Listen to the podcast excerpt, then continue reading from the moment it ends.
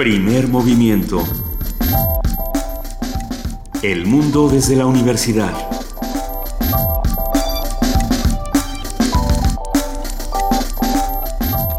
Muy buenos días, son las 7 de la mañana con 3 minutos de este martes 21 de junio. Estamos aquí en Radio UNAM arrancando primer movimiento. Querida Luisa Iglesias. Querido Benito Taibo, es un gusto que estés de vuelta aquí en primer movimiento. ¿Cómo te fue el día de ayer? Fue un día difícil para todos, sin duda, pero pero realmente es un placer compartir contigo esta mañana.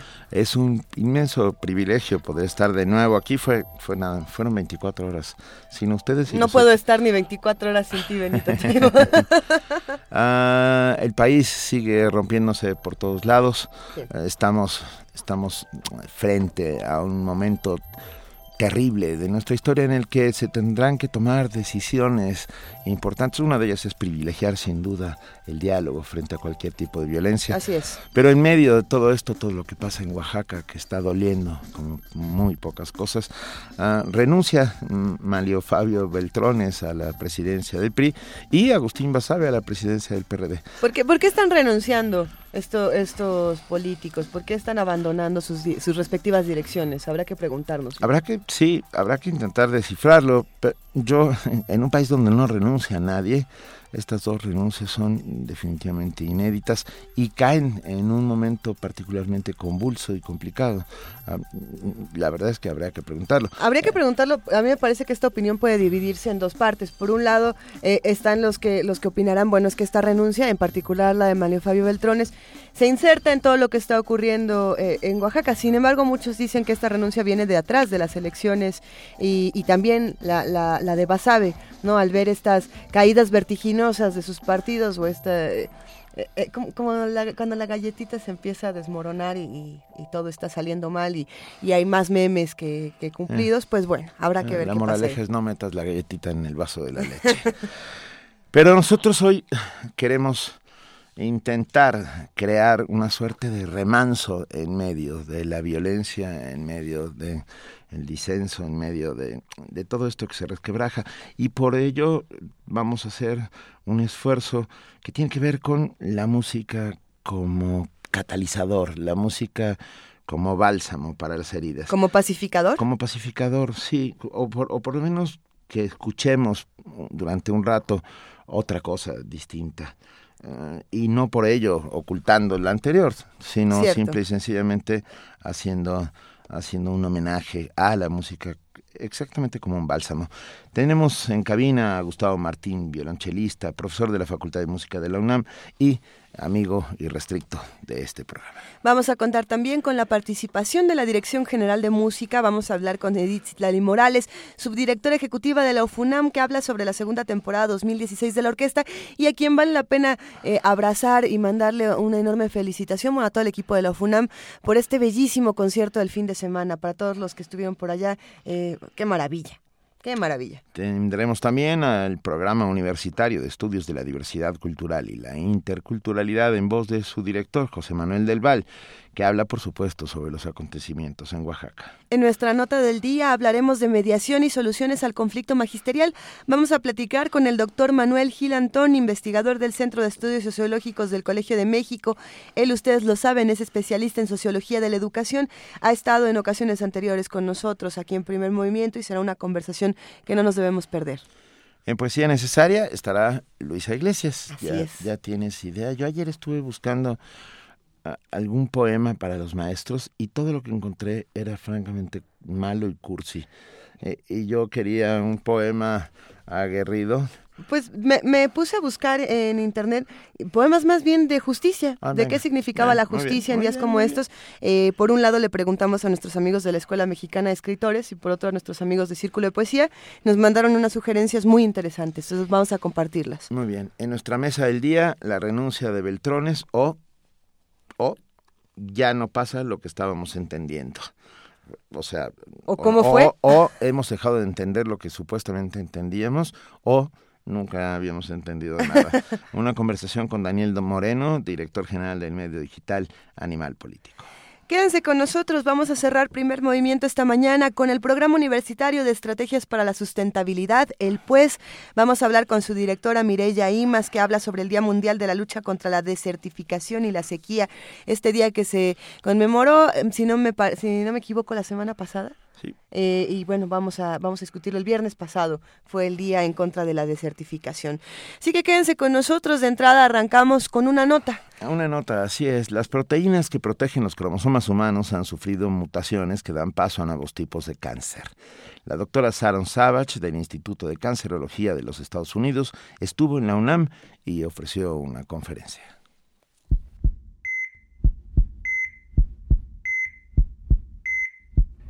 En los últimos años se han detectado mutaciones en las proteínas que protegen a los telómeros, es decir, los extremos de los cromosomas en el ser humano. De acuerdo con investigaciones recientes, estos desórdenes biológicos han propiciado nuevos tipos de cáncer. La doctora Sharon Savage jefa del Departamento de Genética Clínica del Instituto de Cancerología de los Estados Unidos, ofreció una conferencia en el Instituto de Investigaciones Biomédicas de la UNAM. Melinda García de Teresa, investigadora de ese instituto, explicó así lo dicho por la doctora Saba. Luego habló largamente sobre una enfermedad genética muy rara que se llama disqueratosis congénita, en donde se han identificado mutaciones en genes que codifican proteínas que protegen los telómeros y que al estar mutados se pierde la protección de los telómeros y esto se acorta.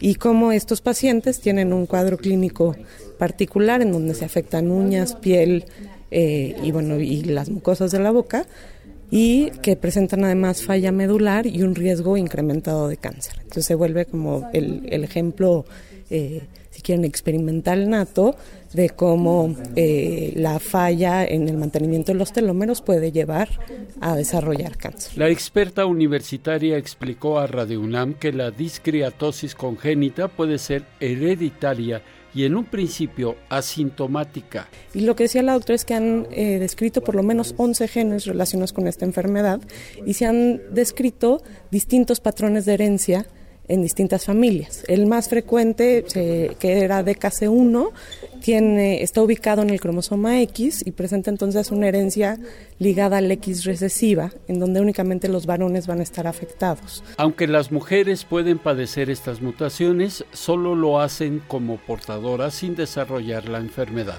Para Radio UNAM, Jorge Díaz González. Primer movimiento donde todos rugen, el puma ronronea. Siete de la mañana, once minutos para todos esos niños, y no, no tan niños, que están a punto de salir rumbo a la escuela. Primero les mandamos un abrazo. Segundo, les decimos que hay esperanza. Ah, tercero, les decimos que ellos son la esperanza y con ello no queremos echarles encima el paquete, simplemente que se den cuenta que las cosas pueden cambiar y el destino está en manos de todos. Todos los niños tienen derecho a opinar, todos los niños tienen derecho a ser escuchados, nosotros los escuchamos aquí en Primer Movimiento y les ofrecemos una canción para esta mañana, querido Benito, que vamos a escuchar.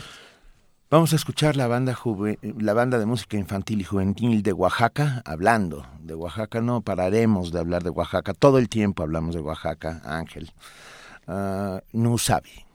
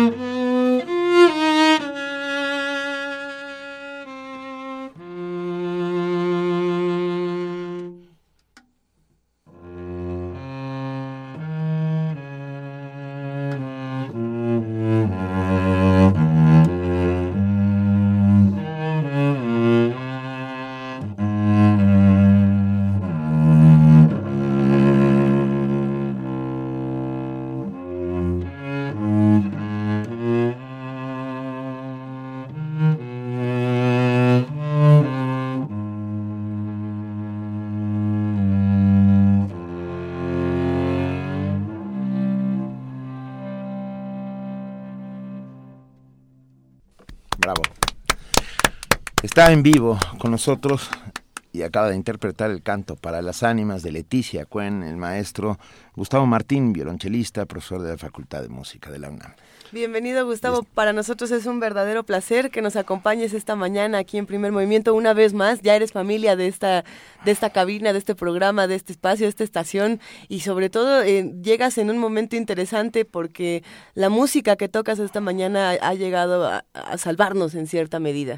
Muchas gracias por invitarme, muchas gracias por sus palabras y sí, me siento muy cercano a, ustedes primero, a este programa y a esta cabina. Gracias a todos los que nos están escuchando y estoy muy feliz de poder platicar aquí con ustedes y que tratemos de encontrarle un poquito de, no sé si de orden, pero un poquito de, tal vez de otra perspectiva a las cosas, porque para eso nos sirve el arte y definitivamente la música quisiera que contribuyera en ese sentido, ¿no? Sí, bueno, sabemos que la música ha acompañado al ser humano a lo largo de la historia y se ha descubierto que escucharla, además de ser placentero, tiene increíbles efectos sobre el cuerpo y sobre el alma de las personas. Esto se debe a que las melodías afectan a nuestro cerebro provocando nuestras emociones o, bueno, respuestas emocionales. Cuando escuchamos una canción surge una gran actividad neurológica que involucra a varias, varias áreas del cerebro, como la sensorial, la ejecutiva y la emocional. La música nos lleva a recordar eventos pasados, ayuda a revivir experiencias y emociones, y no en vano se recurre a ella como terapia para reducir la ansiedad y la depresión. ¿Cómo, ¿Cómo nos quitamos esta ansiedad y esta depresión y este coraje que tenemos en los últimos días a partir de la música, Gustavo? Yo creo que sí se puede, es decir, eh, que yo quería, eh, venía pensando para acá por de dónde partíamos, ¿no? Y fíjense que traigo un, eh, un cierto malestar. Ayer yo creo que todos hemos, eh, los que usamos las redes sociales, hemos estado viendo cómo salen misiles para todos lados, ¿no? Fíjense que para mí ha sido esto como, incómodo de ver cómo no parecía haber manera que nadie estuviera, eh, digamos, satisfecho con nada, ¿no? Y sí, hay una insatisfacción general y y, hay una presión de los tiempos, como que todo estuviera tratando de encontrarse rápidamente, encontrar una respuesta. Y tal vez una de las primeras cosas a las que nos obliga la música es escuchar y a tomar algo de tiempo. Es decir, tú no puedes percibir la música si no tomas un poquito de tiempo y, y, te permites, digamos, recibir. Claro. Y ese es uno de los de las primeras broncas, ¿no? ¿Quién está escuchando ahorita, no? Eh, eh, y tal vez eh, yo no quisiera ponerlo como enseñanza de la música, porque no, es un asunto necesariamente así como de verlo de autoayuda, sino decir, es una de, las rutas, digamos, naturales de este arte, ¿no? Entonces nos obliga a escuchar y entonces en el momento que nosotros escuchamos y que recibimos esta otra perspectiva, tenemos la posibilidad de releer algo. Los que hacemos música, eh, se nos dice que somos intérpretes, ¿no? Y finalmente, si tomamos una materia prima, una materia que está escrita, y la convertimos nuevamente a sonidos, porque ahí en la partitura no está realmente, hasta que se convierte en sonidos. Y primero hacemos este acto de, revivirla, ¿no? Pero cada vez que nosotros la revivimos, también quienes están escuchando están reviviendo esto. Y los que interpretamos tenemos que asumir que la lectura que nosotros hacemos, que podemos vivir de la manera más intensa, va a ser releída por el otro, probablemente en un sentido completamente distinto. Y tenemos que aprender a, no solo asumir eso, sino a querer, a querer eso, a aceptarlo. Y, digamos, uno tiene que, aprovechar todas estas lecturas de, lo mismo para tratar de encontrar un, un, punto medio, que es como lo humano, ¿no? Y ahí estamos como que perdidos ahorita, ¿no? Y yo creo que tendríamos que partir de ahí, tratar de escucharnos más y tratar de ver qué, qué, nos lanza, ¿no? El, el, interpretar finalmente es también encontrarle distintas perspectivas a las cosas, ¿no? Y, eh, y pareciera ser que estuviéramos muy polarizados ahorita, ¿no? Y eso no ayuda en ningún sentido, ¿no? Sí. pienso que la música, no solo como bálsamos, también como acompañante, Ah, acompañante en el mejor de los sentidos para todos aquellos momentos en que el ser humano hace cosas, incluso revoluciones. Ah, porque la polonesa, por ejemplo, es o la propia marsellesa. Ah, estoy pensando en esos en esos himnos o que se convirtieron en himnos que sirvieron para la resistencia. Yo también de repente le di un giro violento a todo esto y en vez de bálsamo pensé en resistencia, ¿no? Ah, creo que eh, escuchar y resistir, también escuchar y resistir. Claro, y bueno, eh, muchos momentos de soledad o de profunda crisis han sido cantados por alguien. O sea, eh, no es, no es eh, gratuito que en muchos, en, el cine, digamos, digamos, muchos momentos de soledad corresponden con momentos que la gente está rememorando alguna melodía o, o, que alguna música provoca algo también, ¿no? Y eh, finalmente son rutas para, para entender y son rutas para dejen para entender, para entendernos primero a nosotros. O sea, si nosotros no nos entendemos, entonces cómo diablos valoramos lo, lo, lo demás, ¿no? Lo, que estás, perdón, Gustavo, lo que estás diciendo de alguna manera es el soundtrack de la vida de cada uno. Claro. Ah, si pudiera ponerse en un disco, eh, eh, nuestros soundtracks todos serían distintos, ¿no? Porque en cada momento yo tengo ligados tanto libros como canciones a momentos específicos de mi vida que me determinaron, ¿no? Que me hicieron ser quien soy y que no podría ser quién soy sin esos libros y esos y esas y esas rolas, esas canciones. Y la música tiene eso, de repente te, te pega así como te pega, te pega un aroma, ¿no? De repente hueles algo y te recuerda al amor o te recuerda, digamos, la, la, infancia. La música de repente uno escucha eso y dices, híjole, ahí está. Y lo interesante creo que también de la música es que puede ser que, aunque no la conozcas como tal, como es producto de algo eh, genuino que alguien sintió y que alguien vivió y que lo colocó allí, entonces, eh, te puede provocar a ti también. Hace unas eh, dos semanas tocaba yo un recital en la Casa del Lago y me tocó tocar una, una elegía de Gabriel Foré. Una elegía es un canto fúnebre. Y hablaba yo de, en este sentido, de cómo la música nos puede ayudar a, a trascender la pena y a, reencontrar, digamos, una solución para esto, ¿no? Y, y la pieza que escogí para iniciar hoy, eh, si bien tiene un, un, un aire obviamente triste, ¿no? Eh, en, su título lleva algo importante y es que, que tú cantes para alguien que, que que ha desaparecido, ¿no? Todos hemos tenido pérdidas y a veces la música nos ayuda para reconciliar esas pérdidas, pero también no es la única forma de ver el problema. O sea, yo creo que también hay, hay, distintas rutas que pueden ser también más luminosas que nos ayudan al mismo asunto, ¿no? Sí, si tú pudieras en este momento contarnos de las canciones o de las melodías, las piezas que han cambiado eh, tu vida o que te han salvado como músico, que te han inspirado para generar nuevas cosas o para salvarte de otras, eh, ¿cuáles elegirías? Puedes irlo pensando si quieres y, y también, Gustavo, si nos puedes tocar otra, nos encantaría. Déjeme partir de ahí. Voy a tocar ahora algo, algo mío Sí. Eh, una, un, este es un, eh, parte de una música que yo hice hace bastantes años para eh, una obra teatral, una pieza que se llamaba Las Bodas de Luisa, Luisa Josefina Hernández, una gran no? dramaturga mexicana. Y yo hice la música incidental para esta, para, esta, para esta obra. Voy a tocar uno de los interludios escénicos para, de, esta, de esta pieza.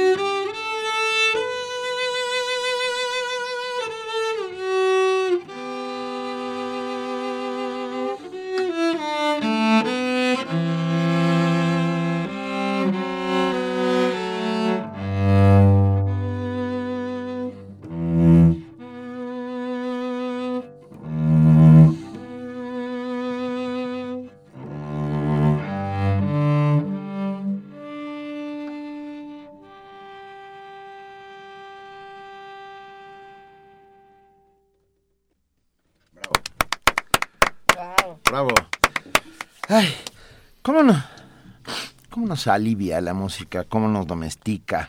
Dice que la música eh, alivia a las fieras, ¿no? O, o tranquiliza Sí. a las fieras. Y domesticado pensando también en Saint Exupéry, ¿no? En el Eh, Principito, ¿no? Por. Exacto.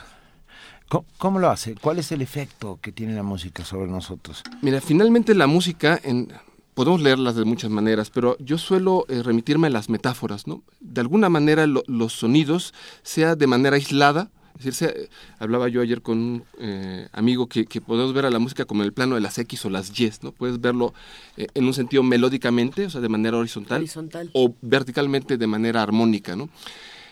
Y sea en, en- en- en una pequeña cantidad de música, o sea ya en un su conjunto y en una dimensión más, eh, digamos, más amplia, eh, juega con esta circunstancia de, la metáfora, es decir, son metáforas sonoras, ¿no? Eh, no tan específicas a veces como las palabras, o sea, comparada con, si bien, por ejemplo, la- las metáforas en la poesía son verdaderamente amplias y se vuelven en, en- en- en elementos sumamente, pues, eh, profundos en términos de su significado, eh, la música al ser más abstracta deja un, ámbito mucho más dinámico en ese sentido, ¿no? Entonces es- pueden ser metáforas móviles, metáforas mu- mucho más eh, eh, cercanas a otras partes que a veces no logran las palabras, no porque tengan problemas las palabras, lo que pasa es que las palabras también son sonidos finalmente, que les hemos asignado una categoría específica. Y en la música, digamos, es difícil llegar a, un punto tan específico, pero digamos que la polisemia que existe en las palabras también existe en la música y es eh, eh, pues eh, continua, o sea, porque escuchamos una pieza y nos provoca algo y de repente si escuchamos esta pieza al mediodía nos provoca otra cosa porque ya volvimos a ver el sol y porque ya nos tomamos otro café y ya vimos a otra persona o ya dejamos de ver a otra persona, ¿no? Entonces, este, este, cambio constante nos permite releer, pero también nos permite ver hacia otro momento, es decir, la música eh, ha sido eh, la, la posibilidad, digamos, de que alguien deje plasmado algo, una, una gran necesidad, eh, por ejemplo, de, de, expresión o preguntas incluso. Hay, hay músicas que son abiertamente cuestionamientos que están preguntando eh, eh, o solicitando una respuesta, ¿no? Y hay veces la respuesta viene en nosotros, eso es algo hermoso en la música. Nosotros como intérpretes podemos plantear la pregunta y radica en el oyente el decidir la respuesta a esa pregunta, ¿no? Ah, qué belleza pero me, quedo pensando qué compositores en ese caso eh, tienen más habilidad. Bueno, a ver, no, no, no, no, antes de que esto vaya a ser malinterpretado y me asesinen aquí. No, no, eh, ¿En qué compositores o en qué piezas podemos encontrar mucho más lenguaje o, mucho más lenguaje que nosotros podamos identificar de manera más sencilla, quizá para ponerlo en esos términos? Yo pienso en Sibelius, por ejemplo, que siempre hablo de Sibelius, pero eh, que me parece que siempre cuenta una historia muy clara cuando está, o sea, que tiene una narrativa de Sibelius y de Red Hot Chili Peppers. Ah, los dos tienen una narrativa clarísima, pero en este caso ya hasta tiré el periscopio. Estamos periscopeando esta conversación con nuestro querido ah, sí, pueden, Pueden verlo en la cuenta de Luisa Iglesias Arvide, ¿no? Así es, y lo pueden descubrir a través de arroba PMovimiento, aquí en Twitter o en Facebook. Eh, sí, bueno, pero entonces, ¿en qué compositores podemos es conmovedor, por ejemplo, ¿no? Eh, uno escucha y, esa circunstancia, ese frío, ese, ese, ese espacio finlandés que debe ser tremendo, ¿no? Pero hay distintas formas. Yo, yo definitivamente no, no, quiero decir que la música de concierto es la única opción para acceder a esto. yo creo que cualquier música nos puede provocar eso y yo creo que hay buena música en todos los géneros, pero hablando particularmente del género al cual yo más me dedico, eh, existen ejemplos tan, tan, tan nobles y sencillos como el de Vivaldi, que platicábamos aquí eh, fuera de, del aire, eh, que es alguien que sigue permaneciendo por haber encontrado hermosas eh, formas de, plasmar. Eh, los eh, ingleses le llaman esto el word painting. las estaciones de Vivaldi, por ejemplo, él escribió unos sonetos paralelos a las, a las, a las conciertos para violín que, son las estaciones. Y entonces hay una relación ahí muy directa, ¿no? De, de, de, cómo la tormenta equivale a algo. Y eso también lo hizo Beethoven, por ejemplo, en la pastoral. Eh, hay gente que ha sido muy específica en este sentido. Hay gente que, que, que, le ha puesto nombres a, las piezas, tratando de decir, miren, esto significa esto. Eh, hay una pieza que, que yo analicé en, mi tesis que se llama un andante mesto, o sea, un andante triste, ¿no? a veces este calificativo de mesto, que no es la palabra más frecuente, pero es una forma de, dejarle a alguien una, una pequeña señal, señal de por dónde van las cosas. Y hay veces que uno se encuentra un alegro, en una sonata, ¿no? y, y, tú escuchas una sonata de Mozart, de repente dices, bueno, es que esto tiene algo distinto, ¿no? Y después ya cuando le rascas te vas enterando que, bueno, que la hizo porque acaba de morir su madre, por ejemplo, ¿no? Eh, no siempre viene claro, pero la realidad es que hay veces que, que, esto se hace en pequeña dimensión, es decir, para un solo instrumento como esto que estoy tocando yo, o en gran dimensión como lo hizo Mahler o, o, Bruckner, no sé, que son unas cosas eh, brutales en cuestiones de tamaño. Hasta cañones, vamos. Sí. O sea, hay veces que tú vas a celebrar algo, ¿no? Y buscas toda la posibilidad sonora para lograrlo. Y hay veces que necesitas un discurso verdaderamente eh, íntimo. Hay música que no está hecha para la gran sala. Hay música que está hecha para un instante y casi, casi para la soledad. Y es una reflexión sonora eh, que, que, que busca, pues, yo creo que recuperar algo ¿no? Y hacerlo permanecer. el encanto de la música es que tú puedes hacerla en el momento que quieras y lograr que permanezca, ¿no? Y, repetirla, ¿no? ¿Qué te, ¿Qué te, provoca, por ejemplo, en este momento, en estos momentos eh, de este país eh, en brumas, eh, en que descienden las tinieblas, mientras... ¿qué, ¿qué, sientes que necesitaríamos musicalmente? Yo re repetiré esta primera idea, necesitamos escuchar, ¿no? Eh, es algo que necesitamos todos los intérpretes de música. O lo, primero que le pedimos a un público es que por favor nos escuche y es lo que agradecemos. Nos levantamos de nuestras sillas y nos toca además un aplauso porque le gustó a la gente y es regalar una sonrisa porque gracias por habernos escuchado. Teníamos hoy algo que decir, ¿no? Híjole, creo que este país muchos están requiriendo decir cosas. Eh, creo que hay un gran enredo, ¿no? Eh, y al mismo tiempo parecía ser que todos estamos diciendo, y, y quién sabe qué, eh, qué tan conscientes somos, ¿no? Porque eh, de, de, todo lo que estamos diciendo, porque, porque hay tanta presión, hay, hay, hay una suerte de olla de presión fuerte, ¿no? Entonces, cuando, cuando sale de, digo, para usar esa analogía, cuando empieza a salir agua de la olla de presión, no es algo lindo, empieza a salpicar a todos lados, ¿no? Y, y esa primera parte vamos a tener que trascenderla, ¿eh? Yo creo que lo primero que va a salir de, de, este proceso, porque tenemos que cambiar, no va a ser bonito, porque tenemos, hay mucha presión es acumulada, ¿no? Pero tenemos que ver el modo de cómo convertir esta presión en un potencial, ¿no? Eh, lo que vemos todos los intérpretes en la música es potencial y por eso nos sentamos a tocar, porque creemos que de, de, eso que está ahí enfrente podemos lograr algo, podemos crear algo, ¿no? Y hasta las mayores crisis tienen un potencial, ¿no? Eh, hay veces que nosotros encontramos una partitura y son en estos símbolos tan extraños vemos simplemente un caos de, de, de bolitas y nosotros digo que jugamos que decimos hay, hay, tanta tinta en esta página que a ver cómo le, le entro esto. Y yo híjole, no sé si ustedes lo sienten lo mismo, pero pareciera ser una gran serie de manchas. Ahorita yo veo lo que dicen eh, amigos en Facebook y todo el mundo está discutiendo de tantas cosas. Ves eh, periódicos, eh, ves imágenes, dices, híjole, ah, demasiada mancha, ¿no? Eh, tenemos que trascender eso.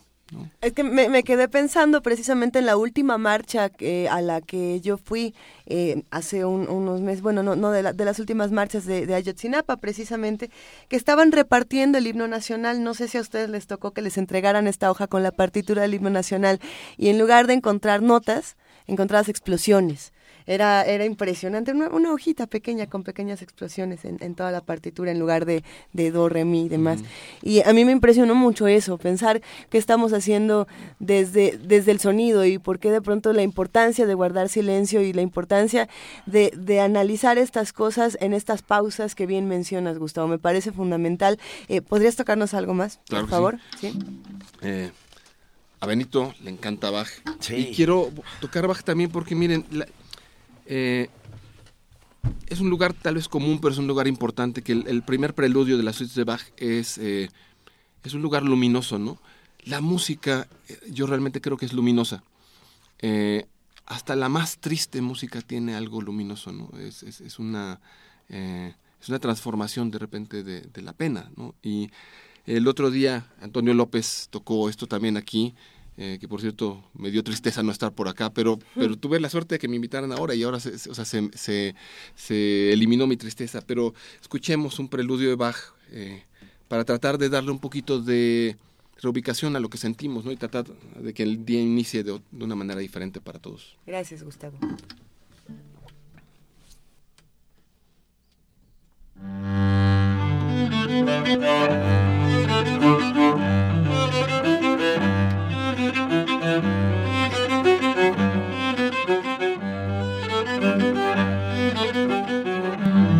Thank you.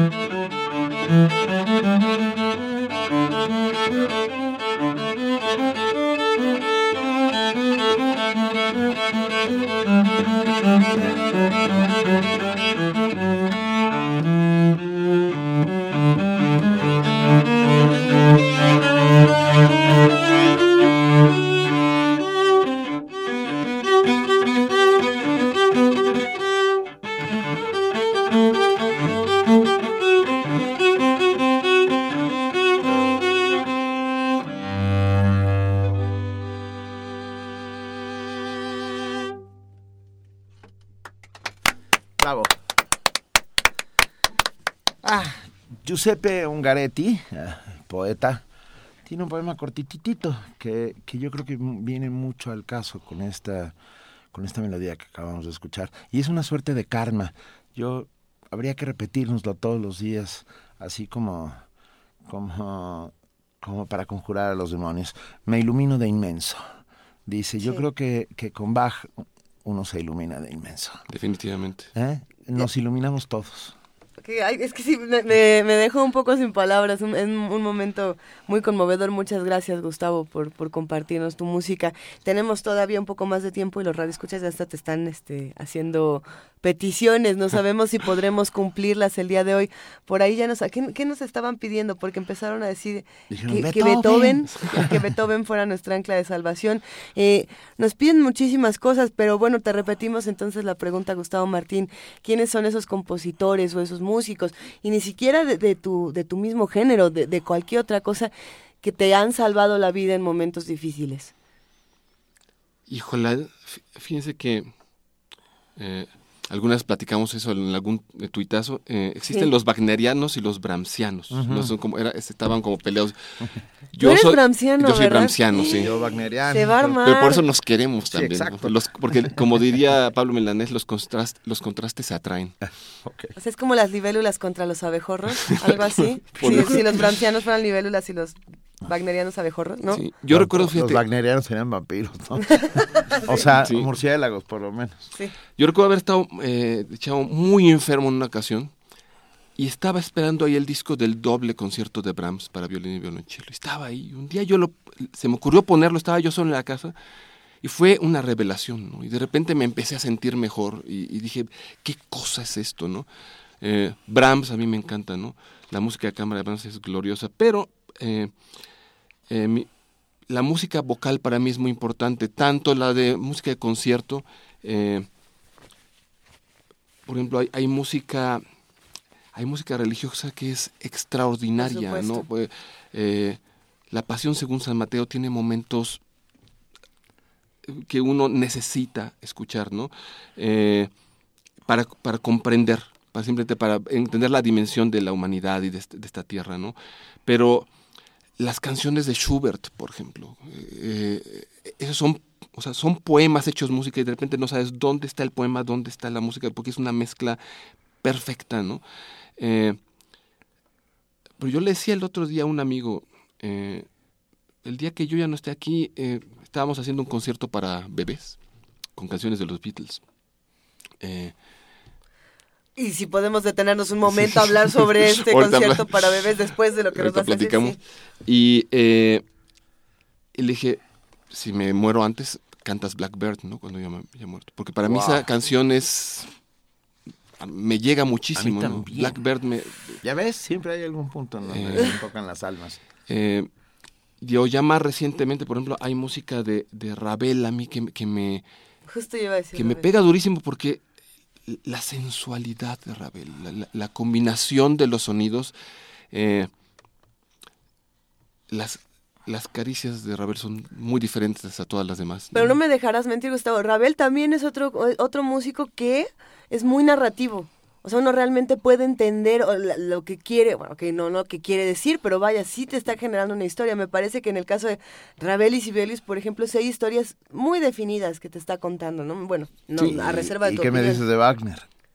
Bueno, pero es que Wagner, para mí Wagner es un abejorro gigantesco que revolotea y me Y por ejemplo, Wagner hizo, eh, eh, trabajó con esta idea del leitmotiv, o esta idea, digamos, de, darle a un personaje, a una circunstancia, algo, un, un, una pequeña melodía, un, un digamos, un, un elemento sonoro para, para tratar de ser, digamos, eh, bueno, es difícil ser preciso en ese sentido, pero logra sintetizar una, eh, una suerte de, molécula sonora que integra a todo el carácter, a toda la personalidad de, eh, de, eso que está tratando de, de a, lo que se remite. ¿no?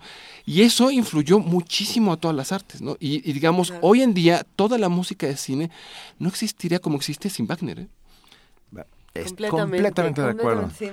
Star Wars, este Superman. Es que pienso en todas las estas grandes músicas. Bueno, hasta hasta Lorenz de Arabia. El Darth Vader no sería Darth Vader. El exactamente. Tiene que y tiburón. que me dices? No existiría sin esas notas que lo Y son dos notas ahí, pom, pom, pom, pom. Y con eso ya se, se, crea otro ambiente, ¿no? Gustavo, ¿va a estar pronto en algún sitio? Pronto no, pero aviso. bueno, ahorita voy a estar pronto grabando. Estoy, estoy, ah. eh, eh, hago el precomercial. Estoy grabando ahorita un, disco con música de chelo solo de, compositores mexicanos. Y otro proyecto que tengo, eh, que, del cual ya no me he hecho para atrás, es, grabar un disco con puras música muy mía, ¿no? entonces, en su momento se los traeré acá. Espero lograrlo en los próximos meses y pues habrá para la caja mágica y lo traeremos aquí para que para que esté porque es mío, pero es suyo también. Qué placer. perdón, la cantidad de compañeros, amigos eh, que hacen comunidad con nosotros, que te mandan abrazos, que, lo, que de verdad nos han disfrutado y celebrado tu presencia hoy, esta mañana. No, yo disfruto estar aquí, no saben el placer y el honor que es poder compartir lo que siento, lo que pienso, tenerlos a ustedes enfrente, porque los escucho todas las mañanas, pero estar aquí y tener un abrazo y, poder compartirnos aquí, créanme que es, fundamental. y para nosotros un privilegio. ¿Tienes puesta Blackbird? No, ¿qué vamos a hacer? un día hay que hacer algo desde el, desde el auditorio. Me, me traigo a, Juan Antonio, mi pianista, y nos ponemos a tocar cosas con piano, porque eso necesita piano. Hecho, para la ah. sala Julián Carrillo vamos a trabajar. Y armamos una desde ahí. Bueno, pero, pero te tienes. Ahora sí que lo del estribo, maestro. Nos aventamos otra para cerrar, ¿no? Ya, para cerrar. un poquito más de Bach, ¿no? Sí, Bach, venga. Estuvo con nosotros esta mañana iluminándonos de inmensos, haciéndonos. Eh, sana, sana, colita de rana, para, para, nuestras almas heridas en este país que está herido sin lugar a dudas, eh, pero que tiene solución, que tiene salvación. Y la salvación vendrá de la comunidad. No podremos salvarnos de otra manera si no es en comunidad. Gustavo Martín, te abrazamos y te agradecemos inmensamente tu presencia. Gracias. Y recordemos las palabras de, de Luis Ríos, ¿no? No se puede vivir como si la belleza no existiera. Eso. Y eso eso sí tenemos que tenerlo presente porque tenemos que cambiar esto que está pasando. Mil gracias, Gustavo.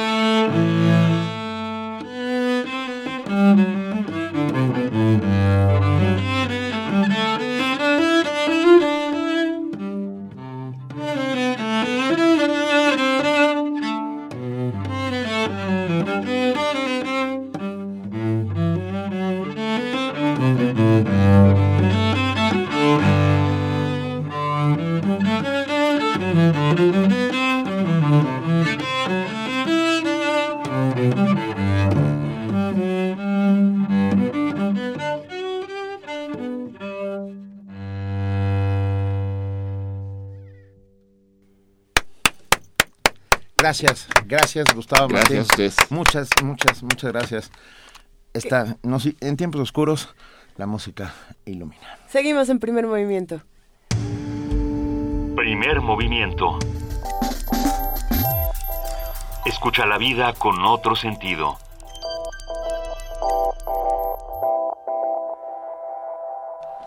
Siete de la mañana con 50 minutos seguimos hablando de música y después de este momento conmovedor vale la pena recordar otro momento que nos dejó conmovidos y nos dejó muy impresionados este fin de semana. Se trata nada más y nada menos que de, este concierto de la FUNAM que pudimos presenciar. Muchísimas gracias por todo, querida Edith Zitlali Morales. Muy buenos días, ¿cómo estás, subdirectora ejecutiva de la FUNAM? Preciosa Luisa, Benito, chicos, toda la gente linda que siempre sintoniza Primer Movimiento. Muy buenos días, ¿cómo están? Gracias, Luisa, por esta presentación tan cálida. ¿Qué tal los conciertos del fin de semana pasado? Impresionante, querida Edith. Y, además tenemos muchísimos comentarios de nuestros queridos radioescuchas que gracias a ustedes pudieron darse una vuelta y estar allí en la sala Nesa celebrando eh, una fecha tan importante. Y bueno, una maravilla. Gracias por todo lo que la FUNAM ha hecho por nosotros. Al contrario, Luisa, para nosotros fue un verdadero placer. Yo también estuve muy contenta trabajando con todo el equipo de, de Radio UNAM. Fue realmente una experiencia muy padre para las dos partes. Creo que fueron dos conciertos muy, muy afortunados y bueno, pues, pues felices, felices por, por haber podido festejar juntos los 79 años de Radio UNAM. Muchísimas gracias, Edith. ¿Y ahora qué sigue? Con los 80 años de la FUNAM, esto va a seguir y seguir. ¿Para dónde se van a ir? ¿Qué van a tocar? Platícanos, por ah, favor. ya tiraron la casa por la ventana, ya no sé qué más se puede, tirar. Pasar. No, bueno, amigos, la verdad es que traigo muchas, muchas sorpresas. Eh, hace un momento comentaba, escuchaba lo que, lo que Gustavo y Martín les, les decía. Y bueno, pues al igual que todos, me siento, ya no sé si ofendida, enojada, triste, por supuesto que estoy consternada. Y como bien dices, Benito, creo que la música es es un buen elemento para, para darnos un poquito de, de paz y de tranquilidad. Yo creo que los próximos conciertos, los conciertos del próximo fin de semana de la UFUNAM, es una excelente oportunidad para, para darnos este tiempo de, de reflexión y de, y de vivir un poquito menos intenso lo que, lo que está sucediendo en el país. Creo que la música siempre, siempre nos hará mejores seres humanos. Así que para este próximo fin de semana, pues los vengo a hacer la invitación porque estamos llegando ya a nuestro último concierto de la segunda temporada y créanme amigos, es un programa que no se pueden perder. ¿Les cuento? Sí, por favor. Antes de decirles que vamos a tocar, les platico que la OFUNAM estará bajo la batuta del maestro Silva Inga Sansón. Si hacemos un poquito de memoria, él nos dirigió a principio de año, es un excelente director, un chico muy talentoso y aunque es muy joven, tiene ya una gran, gran trayectoria. Tenemos dos solistas de superlujo. En el piano contamos con la presencia del maestro Dwayne Cochran. Él es pianista de nuestra orquesta, él es el pianista de nuestra orquesta desde hace ya algunos años y en esta ocasión actuará como solista al lado de la maestra Natalie Forget, quien ejecuta un instrumento un poquito inusual en las orquestas sinfónicas. ¿A qué instrumento me refiero? A las ondas Marteno. Así que si ya les he contado que tenemos solistas de piano y A ver, a ver otra vez, ¿las qué? las ondas Martenot. Es un instrumento de origen francés que también, si tenemos un poquito de memoria, lo escuchamos el año pasado en otra obra del mismo compositor. Así que ahora es más fácil adivinar qué es lo que vamos a presentar, qué es lo que la OFUNAM va a presentar en los conciertos del próximo fin de semana para cerrar. Espera, espera, por favor, es que me emociona. El, el, instrumento Ondas Martenot es el que parecía un theremin. Exactamente, ya lo recordaste, Luisa. Exactamente. Ya sé que se avecina, no puede ser. Para cerrar con broche de oro esta segunda temporada de conciertos, la UFUNAM pone en sus atriles del compositor francés Oliver Messiaen la sinfonía Turangalila. ¿Qué les parece? Bien, bien. Está aquí, sigue con nosotros aquí Gustavo Martín que sonríe y asiente con la cabeza. Buenos días, Edith.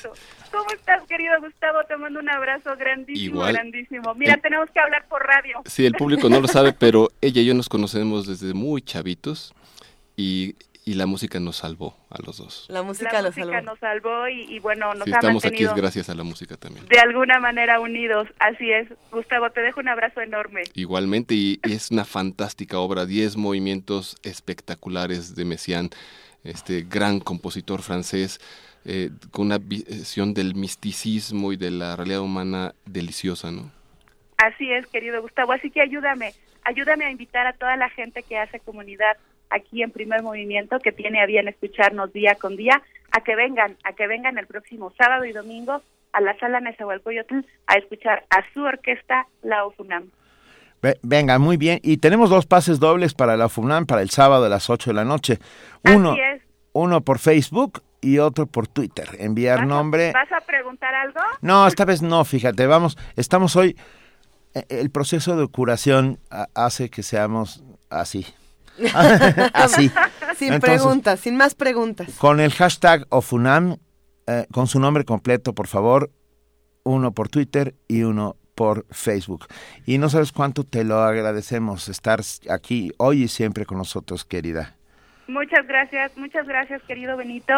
Eh, me despido. Les recuerdo que después de este próximo fin de semana tenemos la acostumbrada pausa veraniega, pero les prometo que la tercera temporada de 2016 viene llena de sorpresas. Acabas de decir, Benito, que no sabes qué más viene. Yo sí sé.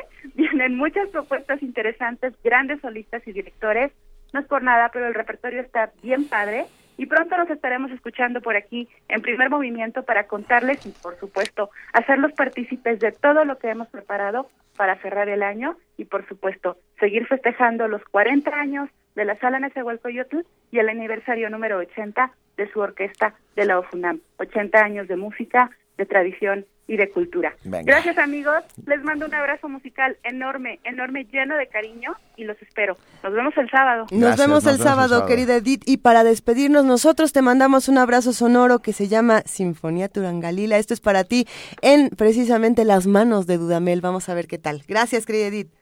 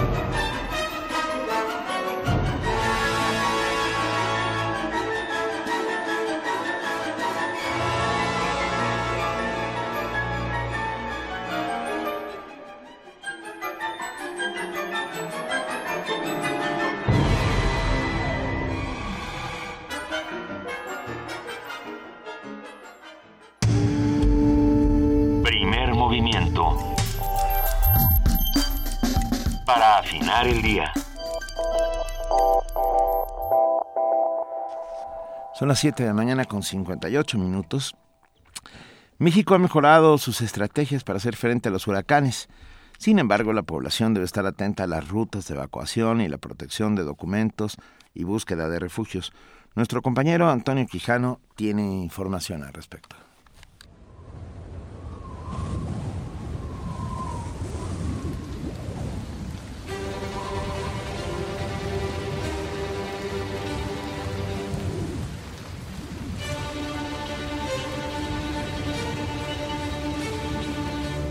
Hay tres factores que hacen peligrosos a los huracanes, la intensidad de sus vientos, la precipitación que traen asociada y la marea de tormenta. Para los especialistas es necesario estar atentos a cualquiera de estas variables, pues pueden provocar graves daños. De esta forma, los de categoría 1 o 2 o una tormenta tropical pueden resultar devastadores si se mantienen estacionarios por varias horas o días frente a las costas mexicanas.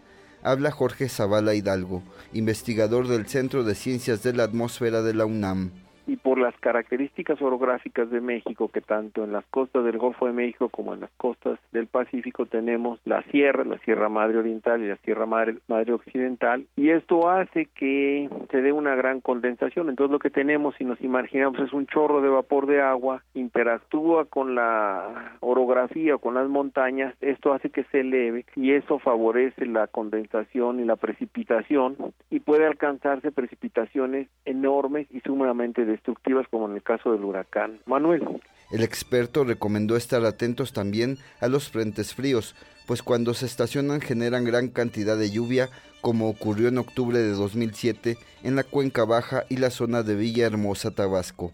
Lo que queremos llamar la atención es que los ciclones o los huracanes de categoría menor o las tormentas tropicales pueden ser sumamente peligrosos por precipitación y no necesariamente tenemos que esperar a que tengamos un huracán de categoría 4 o 5 para esperar grandes destrucciones. El llamado de atención es no confiarse cuando tenemos un huracán de categoría menor o incluso una tormenta tropical como fue el caso de Manuel. Para el especialista, nuestro país ha mejorado sus medidas de prevención ante estos fenómenos, pero la población debe estar atenta a las rutas de evacuación preservar sus documentos y buscar refugios en lugares altos. Ha habido bastante mejora en los últimos años, quizá con un pequeño traspié con el huracán Manuel, pero en términos generales el número de, personas que fallecen, eh, el, número de pérdidas materiales, etcétera, bueno, sobre todo de, pérdida de vidas humanas tiende a disminuir gracias a que se han mejorado las, algunas medidas de, de protección civil, esto hay que reconocerlo. En cuanto a la planeación de no construir en zonas vulnerables, en zonas de, alto riesgo, etcétera, y yo creo que desgraciadamente todavía estamos muy mal.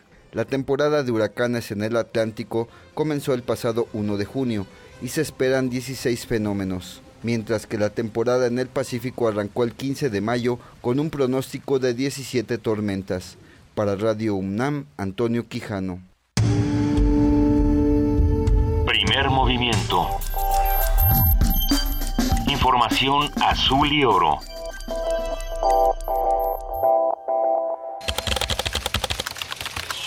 Informativo.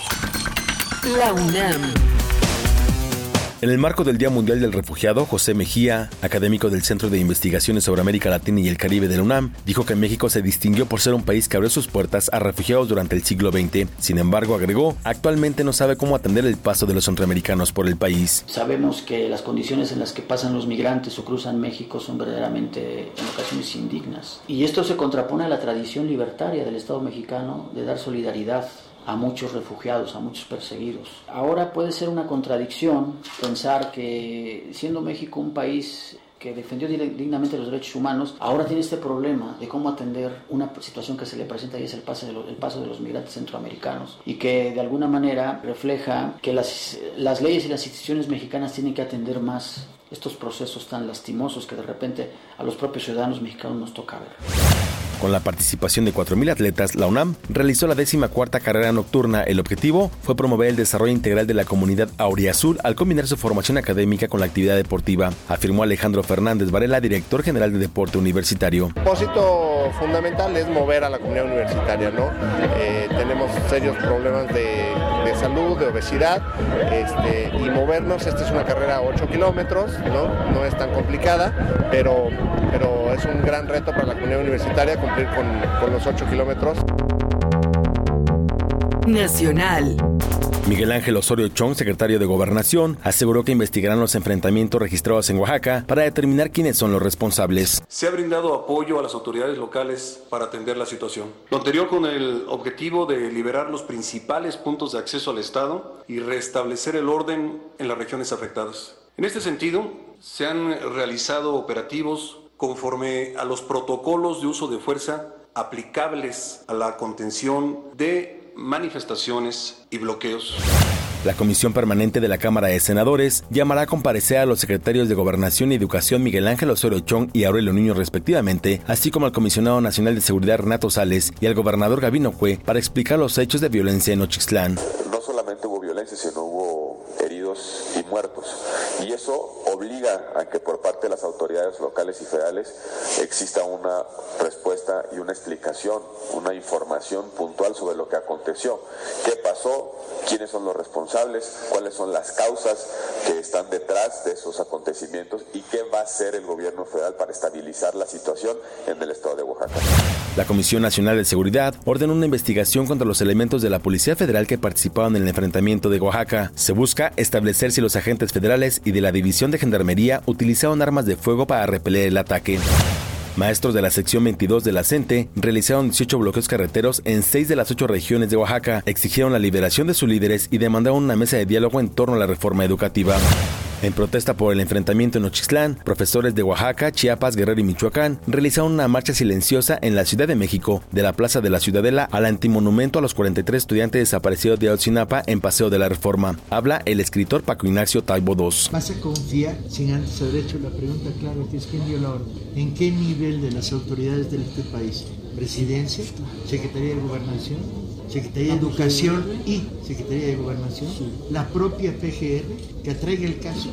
No, aquí lo que necesita es una investigación a fondo, independiente, sin, sin tapaderas. Estamos ante una de las aberraciones más violentas de los últimos años. Y, y esto no es soportable.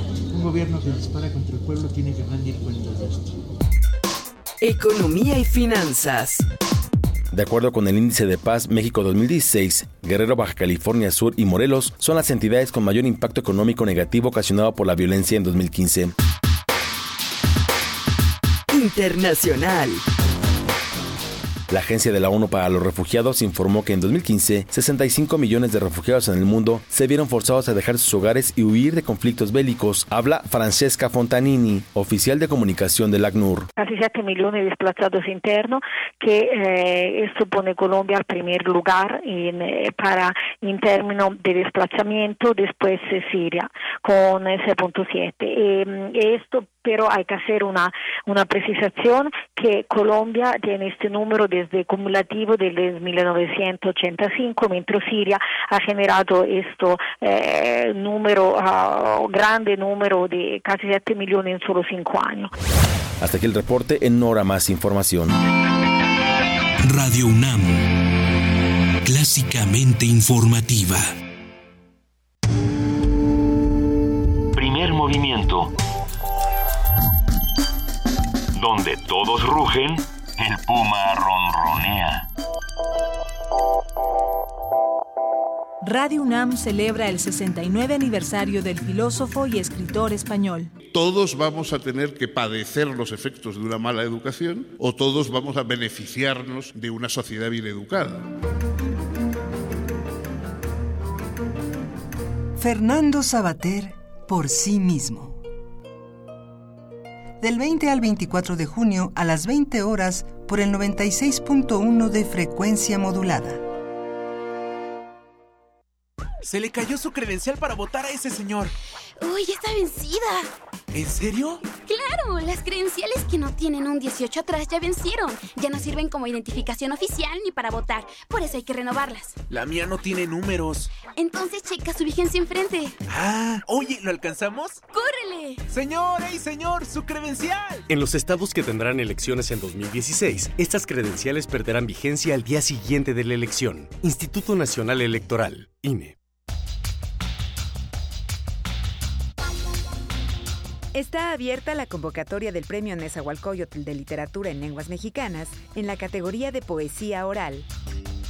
Pueden participar todos los autores de poesía oral cuyos textos estén estructurados a partir de alguna de las lenguas habladas por los pueblos originarios de México. Consulta las bases en www.cultura.gov.mx. Radio UNAM te invita a la exposición Me Mola Mogollón. Me Mola Mogollón. Obras del artista Antonio de la Rosa. Dibujos y esculturas que caminan con muletas o bastones a partir del 10 de junio en el lobby de la sala Julián Carrillo. Te esperamos en Adolfo Prieto 133, Colonia del Valle. Entrada libre. Radio UNAM. Movimiento. Donde la raza habla. Son las 8 de la mañana con 9 minutos, estamos de regreso aquí en primer movimiento. Es un inmenso privilegio poder estar con ustedes haciendo comunidad. De eso se trata. Después de este, esta curita para las heridas que nos ha puesto el maestro Gustavo Martín y su chelo, seguimos, seguimos. Seguimos, también se trata de, ponerla, de arrancarla, de tocar estos temas difíciles sin ninguna mordaza, con todas las opiniones importantes. Por eso esta mañana vamos a hablar con José Manuel del Valle, él es nada más y nada menos que el director del Programa Universitario de Estudios de la Diversidad Cultural y la Interculturalidad. Muy buenos días, José del Val, ¿cómo estás? Muy bien, bueno, estoy bien, como se puede estar bien en México en estos momentos, ¿no? Sí, por supuesto. Este, una situación de enorme complejidad. Este, ahora los hechos cotidianos que vemos ahí tienen un trasfondo que es importante en México que ya pasemos a comprender las cosas. O sea, no se puede tratar a los desiguales como iguales. O sea, el, principio del problema que estamos viviendo ahorita que ya implica asesinatos, ¿no? Que ya implica este a, la policía en vez de estarse preocupando por, los narcos se está preocupando por los maestros, que eso es inaudito en este país en este momento. Pero bueno, este ¿Quién no está el Instituto Nacional de Evaluación Educativa que tenía que establecer los criterios para evaluar en las condiciones diferenciales de México? ¿No? Eh, ¿Por qué hasta ayer sacó un comunicado ahí como diciendo, bueno, sí, eh, que no haya violencia, por favor, ¿no? Pero decir, oiga, ustedes hicieron, eh, se construyeron como institución, tienen un montón de recursos para evaluar que las condiciones en que están los maestros de México, que el Estado mexicano les da recursos, posibilidades, son muy diferentes. Entonces, que no se les puede aplicar el mismo criterio de evaluación y además a rajatabla, ¿no? Y luego impuesto, ¿no? Pero autoritariamente. Y cuando los maestros dicen, no, no, no queremos esto, así no podemos, ¿desde dónde van a ir? No tienen aulas, no tienen salones, no tienen libros, no tienen formación magisterial. Están en un mundo de caciques y transnacionales y, y narcos, ¿no? Y el Estado los trata como si fueran maestros de Guadalajara, ¿no? y los lleva a, a, con, con el ejército, con la policía, ¿no? Los encierra a que, a que rellenen un, unas páginas de computadora, ¿no? Para evaluarlos y además amenazados que los van a correr. O sea que, digo, este, esta estrategia, esta actitud, eh, tiene un origen, primero que a mí me parece enormemente, deben ser responsables los del Instituto de Evaluación Educativa de haber permitido que sucediera esta circunstancia, haberle dicho al Estado, no, no, no se puede evaluar hacia los maestros, ¿no? No, esto no es una reforma educativa, esto es un primer golpeteo a todos los maestros para desplazar a, los maestros que ya están en condiciones y curiosamente son las zonas indígenas, ¿no? Curiosamente otra vez, ¿no? Son las zonas indígenas, no Chistlán, Oaxaca, ¿no? Juchitán, ¿eh? en, Michoacán, en Chiapas, efectivamente. Entonces dice uno, ¿qué, qué pasa, no? Y, y, de pronto dice uno dónde están las autoridades en México y el presidente eh, manda un Twitter. Digo que ya es ya es es irresponsable que los funcionarios públicos se dirijan a la sociedad con Twitter no eso no es una manera de, de, que el Estado se tiene que referir con nosotros con Twitter. Quién quién lee sus Twitters no quién tiene esta quién está preocupado de los Twitters del gobierno entonces lo ¿Qué es esto lo que hay? Hay un problema de origen, ¿no? Yo que deberían de asumirlo, los que deberían de asumir la responsabilidad son los del Instituto de Educación, del Instituto Nacional de Educación, de Evaluación Educativa, que ellos son los que eran responsables de generar un modelo evaluativo que fuera eh, de, de acuerdo con México. Me sorprende porque la gente que está ahí es la que trabajó la interculturalidad y ese tipo de cosas, ¿no? Entonces resulta que ellos son muy interculturales, pero a la hora de, de decidir estrategias educativas no son interculturales en este sentido. Entonces crean una contradicción de, de, estructural, ¿no? O sea, convierten el asunto en una guerra de clases, ¿no? Los maestros pobres, ¿no? En las zonas indígenas van a ser sometidos por el ejército y cuando protestan y protestan y dicen queremos hablar, queremos hablar, no hablan con ellos, sino les echan a la policía federal. Digo, es inaudito, ¿no? Vamos, vamos a pensar, José del Val, que el Twitter o, estas herramientas de comunicación inmediata funcionaran realmente para lo que ellos están pensando que funcionan y vamos a partir de la idea de que sí fueran leídos. Pero pensando en eso tendríamos que considerar el, el carácter urgente de, las redes sociales y entonces eh, lo, los políticos tendrían que respondernos de, con la misma urgencia, tendrían que hacerlo en el momento en el que ocurren las cosas, con este carácter urgente de las redes sociales y responder cada una de las preguntas que se hacen los ciudadanos, que para eso supuestamente es que tenemos estas, estas herramientas a la mano, pero no es el caso y seguimos esperando respuestas de muchísimos políticos, de muchísimos funcionarios, de muchísimas instituciones que en este momento tendrían que estar dando la cara por el medio que fuera y no lo hacen. Sí, pero tenemos que discutir seriamente si el Estado tiene que, refer que referirse a, a, relacionarse con la sociedad con Twitter. Pues sí. No, yo creo que el Estado no. Es un, las redes sociales son las redes sociales, es un ámbito público, privado. El Estado debe resolver con hechos, no con un Así Twitter es. del presidente o del secretario de Gobernación que dicen vamos a vamos a resolver, vamos a llegar a las últimas consecuencias. Digo, entonces saquemos el Twitter de la relación Estado-sociedad, dejen el Twitter a la sociedad. La sociedad es la que se mueve en esos terrenos, ¿no? No hemos discutido a profundidad lo que las implicaciones que tiene esto, que permitamos que se que el presidente nos mande Twitter. A, a mí que no me mande el presidente ningún Twitter de nada, que no sea irresponsable, a mí que me haga hechos, actos. Claro. Efectivamente, en ese sentido. Entonces, por eso digo, tenemos problemas desde el Instituto Evaluativo- Eva- Evaluador que no determinó un- unos criterios para hacer un modelo de evaluación. Y por otro lado, ¿dónde está la reforma educativa? ¿Qué, qué van a cambiar las clases? ¿Que- que ¿Todos los niños van a tener bancas? ¿Van a tener pizarrones? ¿Van a tener agua? ¿Dónde está la reforma educativa? ¿Dónde están los programas educativos? ¿Dónde está, dónde está la metodología? ¿Dónde está la estrategia? ¿Dónde está el horizonte de la educación? Más allá de golpear a los maestros ahora y correr a los que ellos quieren correr, ¿no? porque están en condiciones que ellos los pusieron en esas condiciones. Eh, la desinformación que tienen los maestros de México es porque ellos no han hecho ningún trabajo para informarles, ¿no? Y luego empiezan a meter a la cárcel a los líderes, ¿no? Creyendo que de esa manera van a acabar con el problema. Lo están potenciando, lo están potenciando. Porque además la- ya la gente lo ve claramente, las fotografías. No son los maestros nada más de la CTG los que están protestando. Están protestando los pueblos con sus maestros, ¿no? Porque es a los que golpean, no a los maestros, a los pueblos con los maestros en ese sentido. Entonces, digo, aquí hay una enorme irresponsabilidad del Estado y una actitud criminal, ¿no? Absolutamente criminal, ¿no? Que, que, que yo creo que un poco la sociedad debería decir, ya basta de, de, de, este tipo de, de, otro asesinato, otros muertos, ¿no? Más muertos, ¿no? Dice uno, ¿qué, qué, qué les pasa, no? O sea, ¿qué está, ¿qué está pasando en México, no? ¿Qué no está pasando en México? Eso es lo importante, ¿no? ¿Qué no está pasando en México? Entonces, preocupados de noticias irrelevantes, ¿no? Y, que, que si estos, que los, si los políticos, que si no sé qué, pero las cosas concretas. Y la otra que digo yo, que sí hay que tener muy claro que el problema empieza en el instituto evaluativo y de ahí deriva en la, en la estrategia que, que, que usan, ¿no?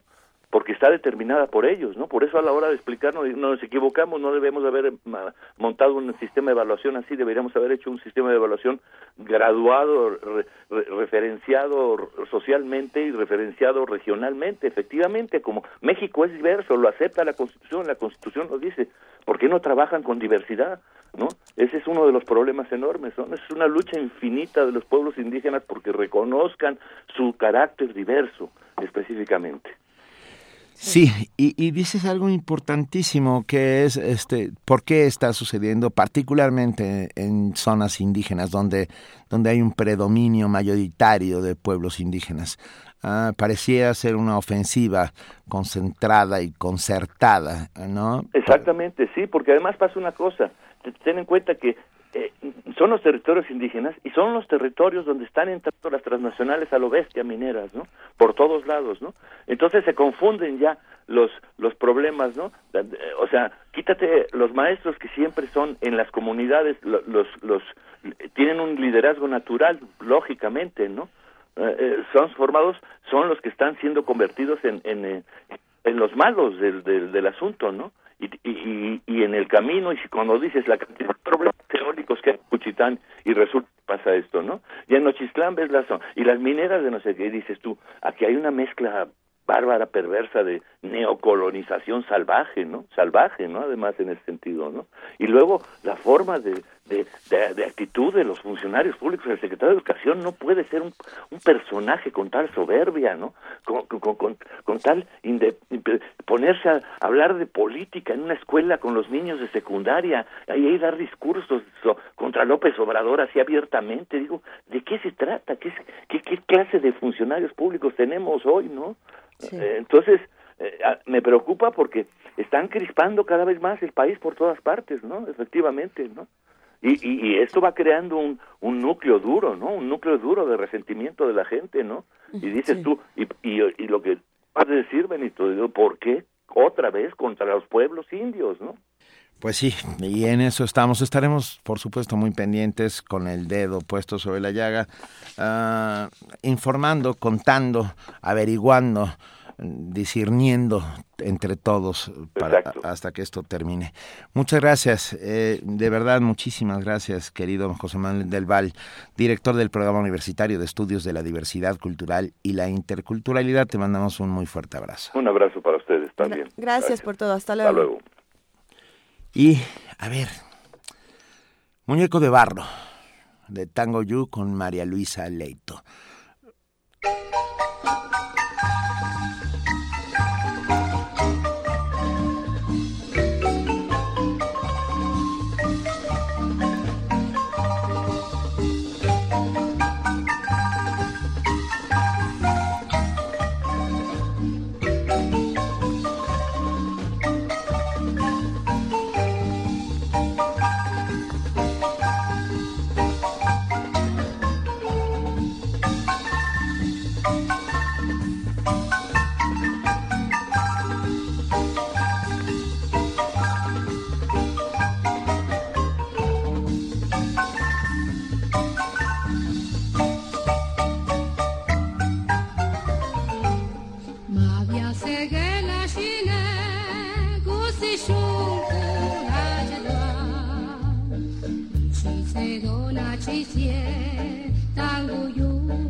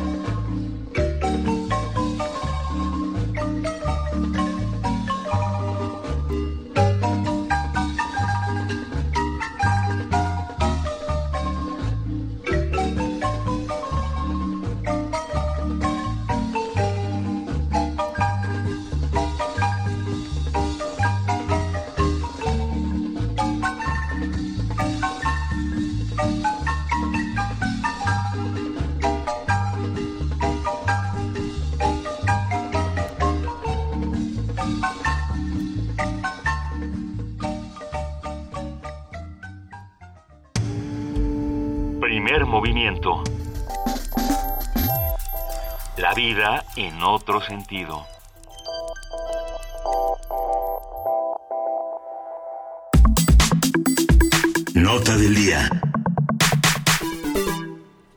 La semana pasada, integrantes de la Coordinadora Nacional de Trabajadores de la Educación, la CENTE, bloquearon carreteras en 37 puntos de comunicación entre Oaxaca y Ciudad de México, Puebla, Veracruz, Chiapas y Guerrero. El pasado 19 de junio se realizó un operativo policial en el que participaron 800 policías federales y estatales para retirar el bloqueo de la autopista Oaxaca-Coacnopalán a la altura del municipio mixteco de Asunción, Nostitlán.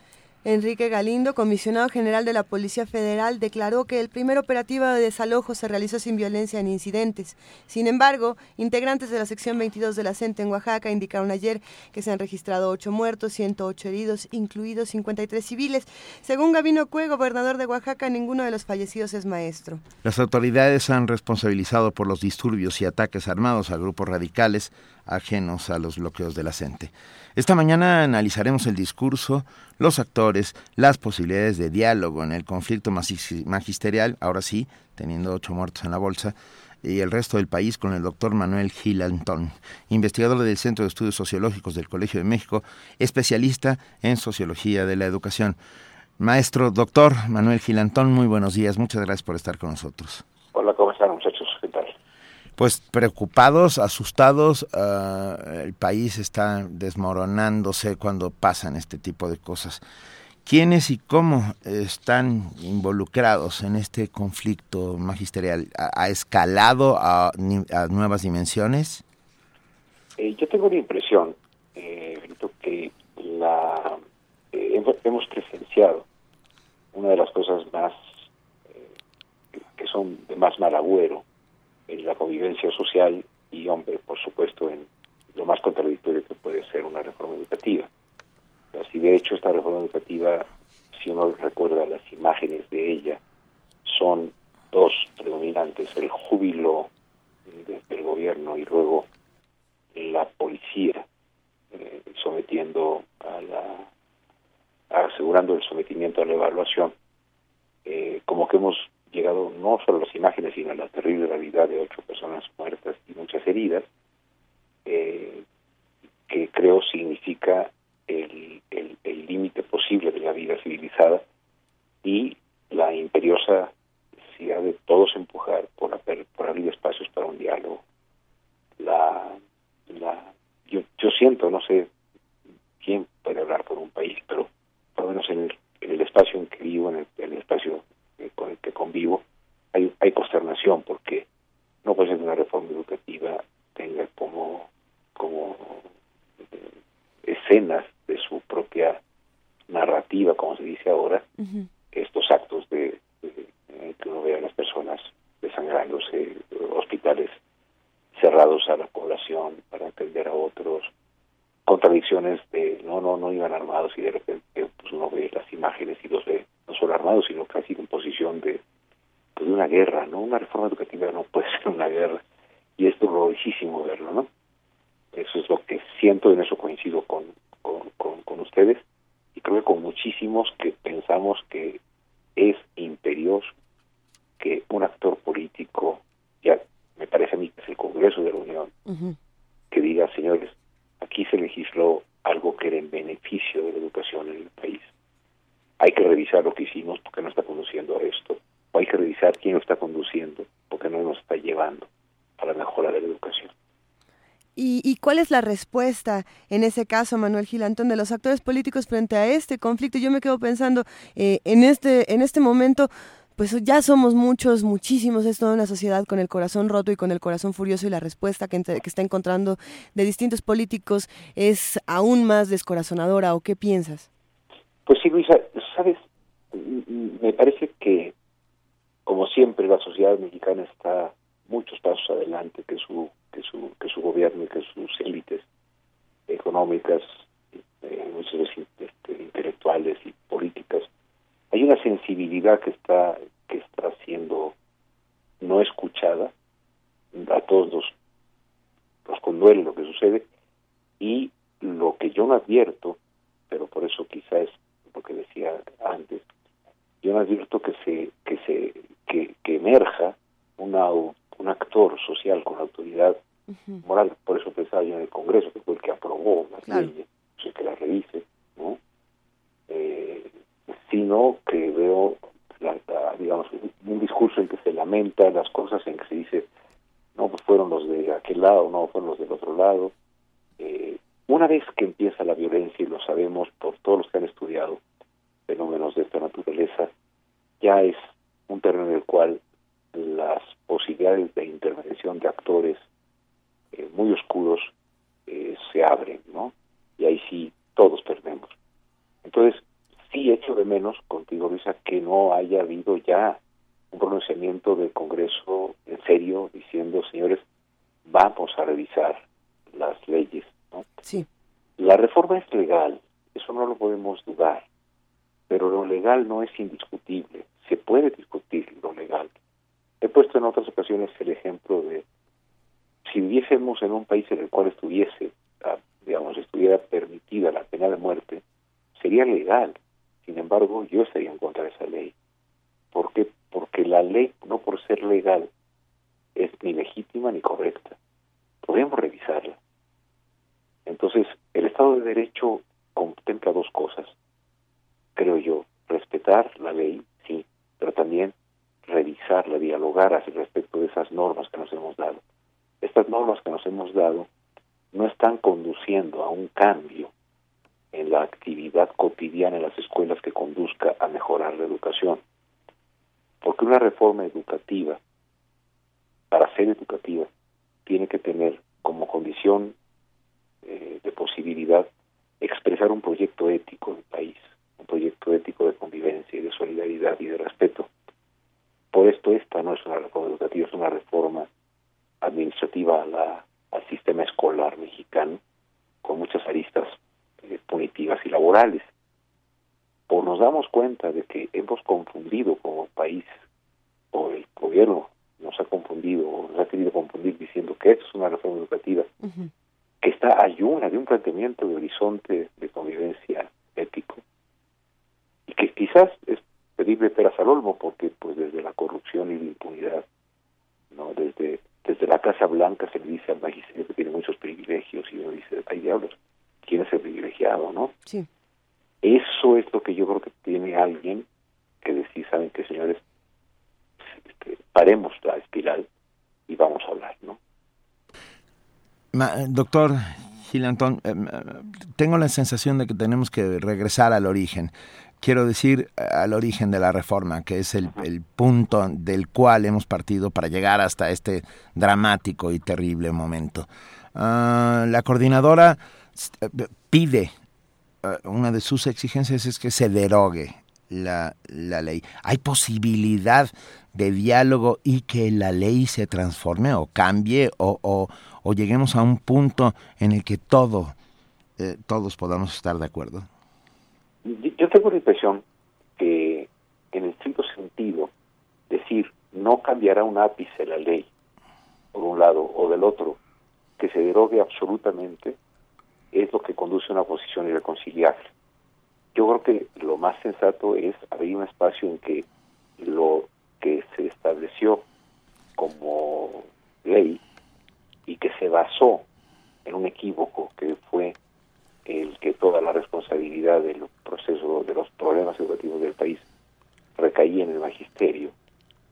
Esa es la grave falla estructural de esta reforma, incluso en su carácter administrativo, porque simplificó las cosas. Una cosa tan compleja como es educar, la redujo a la acción simple y directa de los profesores y de los profesores.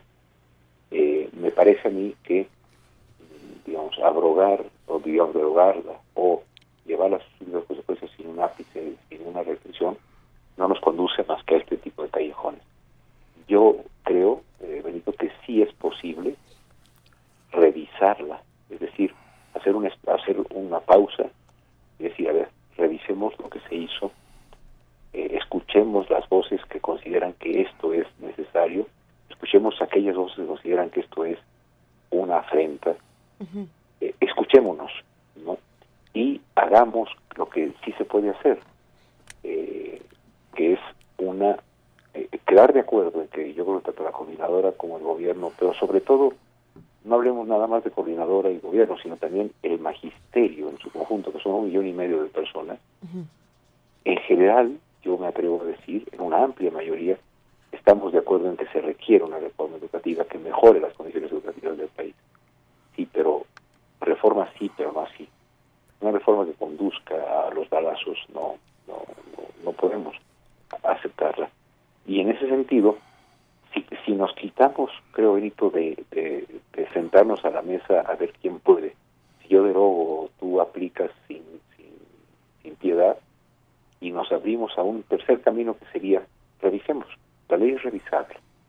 La ley tiene tales y tales y tales componentes, ¿no? A ver, el tipo de evaluación, ¿es correcto o no es correcto? Eh, las consecuencias de la evaluación, ¿son las adecuadas o no? Eh, ¿Cuál es el modelo de, de, profesor, el modelo de escuela? El, no hay una palabra en la reforma hasta ahora en términos de eh, modelo educativo. Ni una, hasta casi cuatro años de su aprobación dentro de poco. Sí. Entonces sí creo yo que, que habría que ir un poquito con, con, con prudencia a una mesa en la cual no sea irreductible la derogación ni sea irreductible la aplicación sin cambio alguno, sino justo ir a una mesa para ver cómo podemos encontrar caminos de entendimiento hacia una reforma educativa, no a ver, no hacia ver quién gana, que sí. es lo que creo que no nos lleva bien. No, eh, definitivamente. Manuel Gilantón, hemos tenido esta conversación contigo desde hace ya varios meses. Hemos, hemos seguido este proceso juntos. Gracias a ti nos hemos enterado y nos hemos eh, informado de muchas cosas. Pero yo me quedo pensando, ayer, por ejemplo, la discusión precisamente en esta mesa con, con otros, con otros comentarios, era este asunto de la mediación. ¿Quién se va a sentar a la mesa a, a mediar o a dialogar, a que, a que este diálogo eh, se encauce de cierta, de cierta manera? Y, y lo que decíamos y lo que nos preocupaba muchísimo era pensar en cómo las autoridades y los mismos medios de comunicación se han encargado de, tumbar estas figuras en nuestro país. Y mencionábamos algunos casos. El caso, por ejemplo, de la Comisión Interamericana de Derechos Humanos, el caso del GIEI aquí, aquí en nuestro país. Y, podríamos, este es uno de, de, los muchos que podríamos mencionar, que al parecer, por más que buscamos una figura eh, externa, lejos de los conflictos, para que llegue aquí y trate de ayudarnos a arreglar las cosas, bueno, a veces hasta sale peor o no, o qué hacemos en ese caso. Bueno, yo creo eh, hay, hay que seguir intentando, ¿no? O sea, me, me, me, parece que, que es nuestra responsabilidad y ustedes ayudan muchísimo con, con su con el espacio eh, informativo y de diálogo plural y respetuoso que tienen a oxigenar a un país que está perdiendo la capacidad de palabra, ¿no? Entonces, yo diría, bueno, en el caso educativo, porque te decía, bueno, un, una fracción parlamentaria puede tener iniciativa eh, y, levantarse sobre los intereses eh, mezquinos de que no, pues como ya en el pacto quedamos de acuerdo, ya no podemos usar para no, espérate, a ver. Esa, esa sería una posibilidad. Otra, inmejorable, sería que el Instituto Nacional de Evaluación de la Educación, que es un instituto autónomo, pudiera llamar la atención al país diciendo, en función de mi autonomía, eh, considero que lo que está sucediendo que ya sacó ahí un, una, una, opinión lamentando lo sucedido, que diga, bueno, en carácter autónomo convoco a que se suspendan los, los estos, estos, todas estas acciones, ¿no? Y eh, tenemos al INE, ¿no? Tenemos al Congreso, yo creo que también hay la posibilidad de, de digamos, de convocar a, a profesores, y a, expertos en educación, no, no en sociología como yo, que de, materia educativa somos bastante, bueno, yo por lo menos me considero alguien que es muy ignorante específicamente pedagógico. Tenemos a profesores muy respetados en el magisterio, a profesores e investigadores de toda la vida eh, que han sido un ejemplo de ética y de coherencia ese, el INE, ese grupo de, profesores muy respetados, eh, tanto de educación básica como de educación superior, investigadores, etcétera, podría generar un espacio de, de, diálogo eh, y llamar a las partes a que están, digamos, si, si, si la condición de uno para sentarse a la mesa es retiras la ley y la otra es diálogo contigo si aceptas la ley a pie juntillas, ya sabemos que de ahí no sale un diálogo. ¿no? Entonces sí necesitaríamos a, a, una, a una entidad de esta naturaleza. Y es cierto, el, el gobierno mexicano no pudo hacer las cosas mejor para desautorizar al grupo de expertos internacionales, en el caso de Ayotzinapa, etcétera. Sí. Pero hay que irnos más allá de este gobierno. Este gobierno se va a ir en un poquito de tiempo. Como sociedad empujemos a que, por ejemplo, el Instituto Nacional de la Evaluación de la Educación, como ente autónomo, convoque a un espacio de diálogo urgente y necesario justo para una reforma educativa. La, la, antítesis de una reforma educativa es la violencia. Y lo que estamos viendo. Esa, con esas palabras nos quedaremos por este momento. Tenemos todavía muchísimo más que discutir. Manuel Gil Antón, investigador del Centro de Estudios Sociológicos del Colegio de México. ¿Algún comentario con el que quiera cerrar eh, pa- para que sigamos esta conversación en los próximos días? Sí, yo el espacio y, y saludar a todos. Eh, yo creo que hay que irnos más allá de la, de la, de la desesperanza y exigir como ciudadanos que la forma de convivir que queremos en este país no es así. Que sí queremos una reforma, pero no, no como esta. Que sí necesitamos un cambio educativo, pero no a través de estos medios que se han, que se han impuesto. Y en consecuencia que tenemos todo el derecho ciudadano a exigir que se abran los espacios para que la convivencia sea a través de las palabras y no de las balas.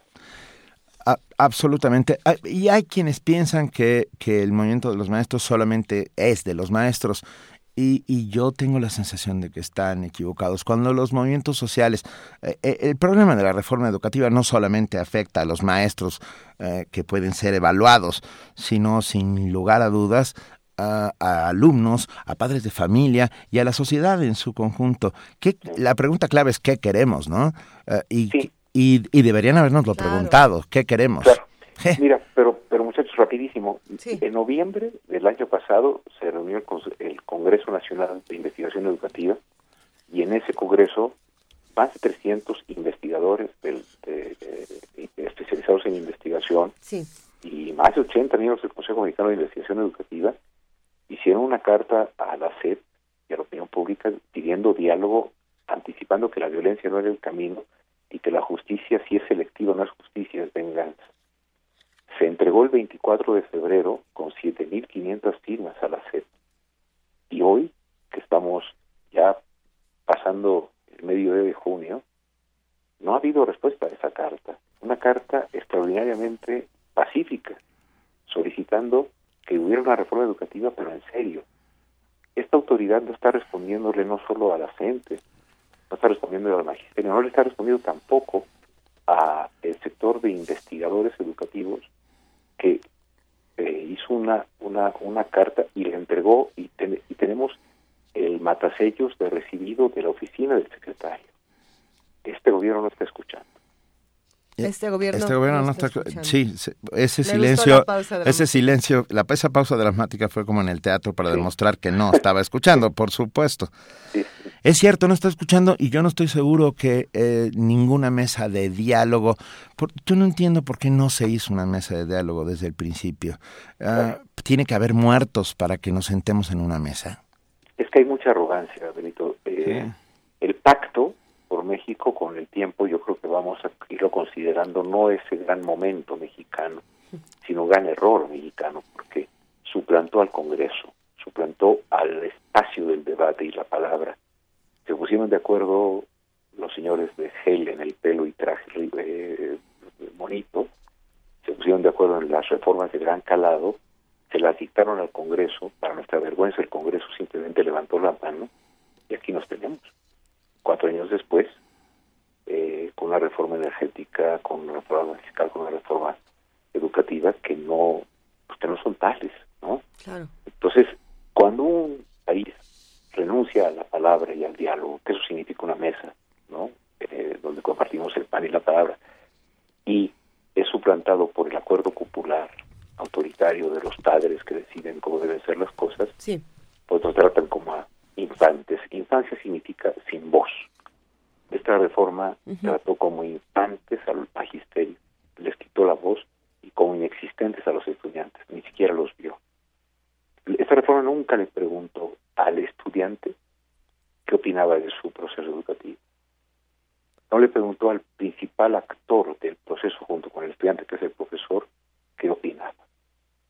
Entonces, al considerarnos sin palabra e inexistentes, invisibles, creyó que podía manejar. Claro, es muy fácil desde el pacto y desde el palacio pensar que se puede manejar el vacío y luego te topas con que la gente habla y tiene posiciones y tiene compromisos y quincenas que pagar y las despedido, ¿no? Eh, no es fácil escuchar y sin embargo es una obligación de aquellos a los que nosotros se supone que decidimos que iban a escucharnos. Emanuel Gilantón, conseguimos un par de minutos más para preguntarte, eh, sí, porque queremos realmente saber tu punto de vista sobre lo que están haciendo los medios de comunicación en un caso como este, la responsabilidad de los que comunican tanto eh, de un lado como del otro. Y, digo, vaya, en, en un caso donde quizá no se deberían estar tomando ese tipo de posturas, pero por favor, ¿qué opinas? Yo creo que eh, es, ah, hubo una construcción, no para nada en todos los medios de comunicación, pero sí en los que tienen mayor penetración, que tienen quizá eh, por ello mayores intereses en, en, prebendas políticas. Eh, se construyó la imagen de un magisterio ignorante, se le declaró casi, casi como estúpido en, términos, como dice la Real Academia, con grandes torpezas para entender las cosas.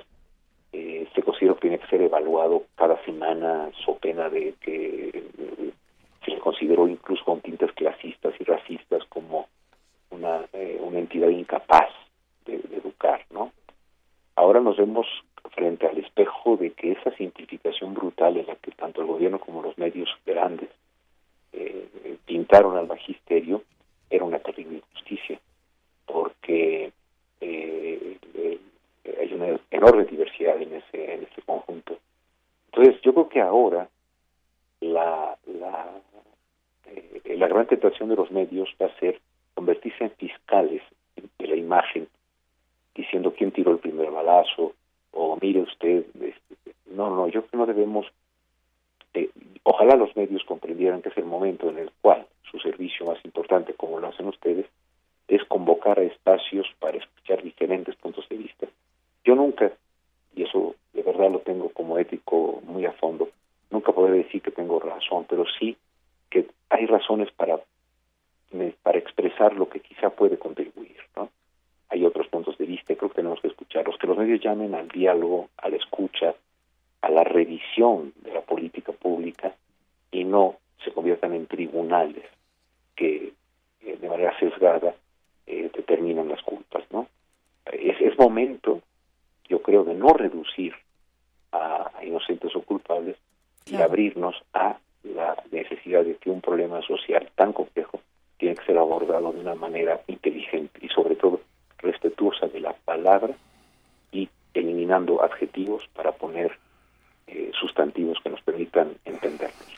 Estamos completamente de acuerdo y seguiremos, seguiremos muy pendientes y seguiremos pidiendo uh, su auxilio, maestro, doctor Gilantón, por favor, para... No, no, que nada, Benito y Luis, por favor, no me hacen de usted. Ya, ah, bueno, pues, ya hasta pues. los radioescuchas hablaron para pedir, este, que, que, ¿cómo decía este tuit? Decía que Manuel Gilantón sea el mediador, por favor, lo vamos a encontrar.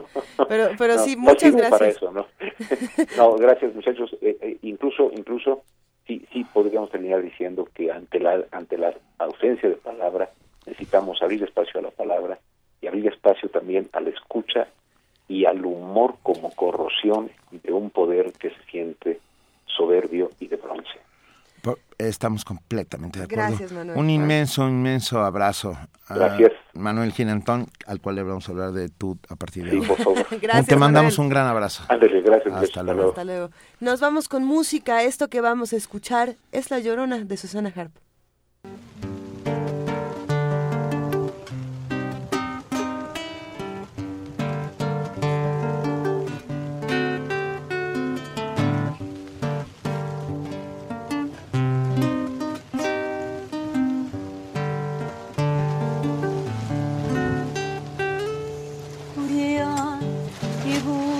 risente tigela tajuna ti una wimi kuria ki gusta risente tigela tajuna ti una wimi shinen garu nu shuna shivikani a casa vi si sirini shinen și u a casa e si si vini. Aici e antinato vado, non ho andivisa calua. Aici e andinato vado, non ho andivisa calua. Ești bun. Igual porque te assinar E as punho a naquela Igual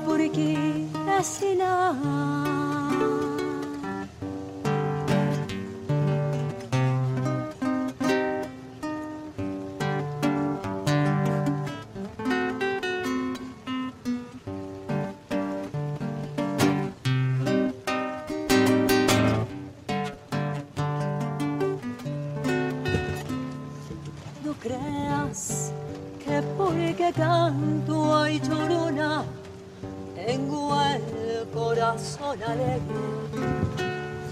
No creas que porque canto ay chorona tengo el corazón alegre. También de dolor se canta y llorona cuando llorar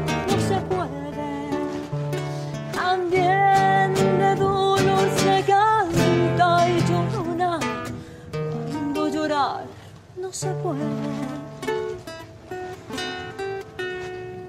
Ay, de mi llorona, llorona del sentimiento. Ay, de mi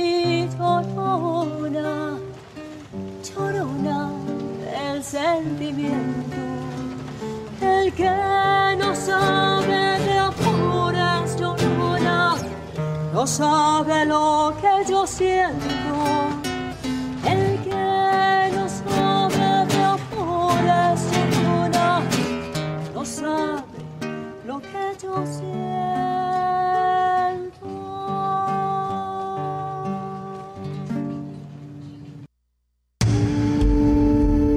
Primer movimiento. Donde todos rugen,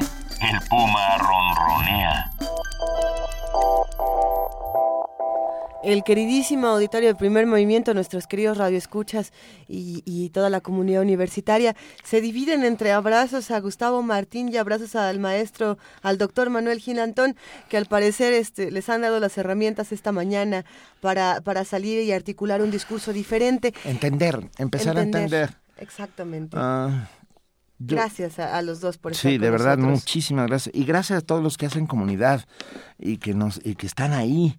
Ah, Úrsula Fuentes Verain, te mandamos un abrazo, Úrsula Ike Tecuani, R. Guillermo, eh, Analu Eric- Campos. Eric, eh, Unis Norediak, Eric Son, Son Iván, Ana Petroc, Paco Barajas, Paco que- Barajas. que, está escribi- desde temprano mandándonos información. El monero Patricio, gracias Patricio, le mandamos tu abrazo al, al doctor Gilantón. Ah, ah, ¿Quién más? Pues Juan, Ramírez Marín, claro. CC, Jorge Rueda, Mayra Elizondo, Michel, Michelotto, Nosotros ah, Liberterán, Mayra, eh, Ah, Juan- sí, Un Francisco. Laura Cue, Huehue Tlacatl, híjole, muchos, muchos, Poncho Valiant, Refrancito, muchas gracias a todos, de verdad. Gracias a todos los que hacen comunidad con nosotros, a los que nos escriben y nos comparten sus opiniones. Eh, con ellas estamos construyendo el conocimiento, lo hacemos entre todos. Eh, tenemos ya a los ganadores de los dos pases dobles para que se vayan a la UFUNAM este fin de semana al concierto del sábado a las 8 de la noche. Uno se fue por Facebook y el otro se fue por Twitter. El primero, que es por Facebook, se lo llevó Jimena Martínez Alfonseca y por Twitter se lo llevó José Luis Sánchez. Pero recuerden que siempre hay boletos en la sala Nesa para que se den una vuelta por allá, sin duda. Y que además, la verdad es que cuestan poco, pues. Cuestan poco. O sea- y, la experiencia es inolvidable. Yo creo que visitar la sala Nesa eh, cada fin de semana es lo mejor que se puede hacer para enriquecer el corazón en tiempos difíciles. Gracias Alejandra Rodríguez por tu mensaje, te mandamos un enorme abrazo. Gracias a todos, de verdad, los que están aquí haciendo comunidad diariamente con nosotros. Es la única manera en que entre todos sabemos todo y, y las ideas hay que ponerlas sobre la mesa y discutirlas antes de que, de que sea demasiado tarde. Incluso cuando aparentemente es demasiado tarde, hay que sentarse a la mesa y volver a discutir. Y, y también en un comentario adicional, viendo todas las reacciones que uno puede encontrar en redes sociales, con el hashtag Oaxaca, con el hashtag Nochislan, creo que es importante eh, distinguir entre una discusión sana y, y una pelea, eh, digamos, que puede ser nociva en momentos difíciles. Creo que exponer nuestros argumentos sin, sin discursos de odio, que era lo mismo que platicábamos curiosamente lunes y martes de la semana pasada cuando ocurrieron los eventos trágicos de Orlando con este antro con Pulse. Y, y bueno, me parece pertinente decirlo, los discursos de odio no están abonando nada en este momento. Tratemos de articularlos de otra manera, tratemos de, de manifestar nuestro descontento con otro tipo de organización. Para eso nos estamos informando. En este momento nos vamos a una nota, Benito, vamos a hablar del manejo urbano del agua. El doctor Antonio Capella Vizcaíno del Instituto de Ingeniería de la UNAM aseguró que las estrategias para la distribución del agua en la Ciudad de México no han funcionado debido al deterioro del sistema hidráulico. Escuchemos la información con nuestra compañera reportera Dulce García.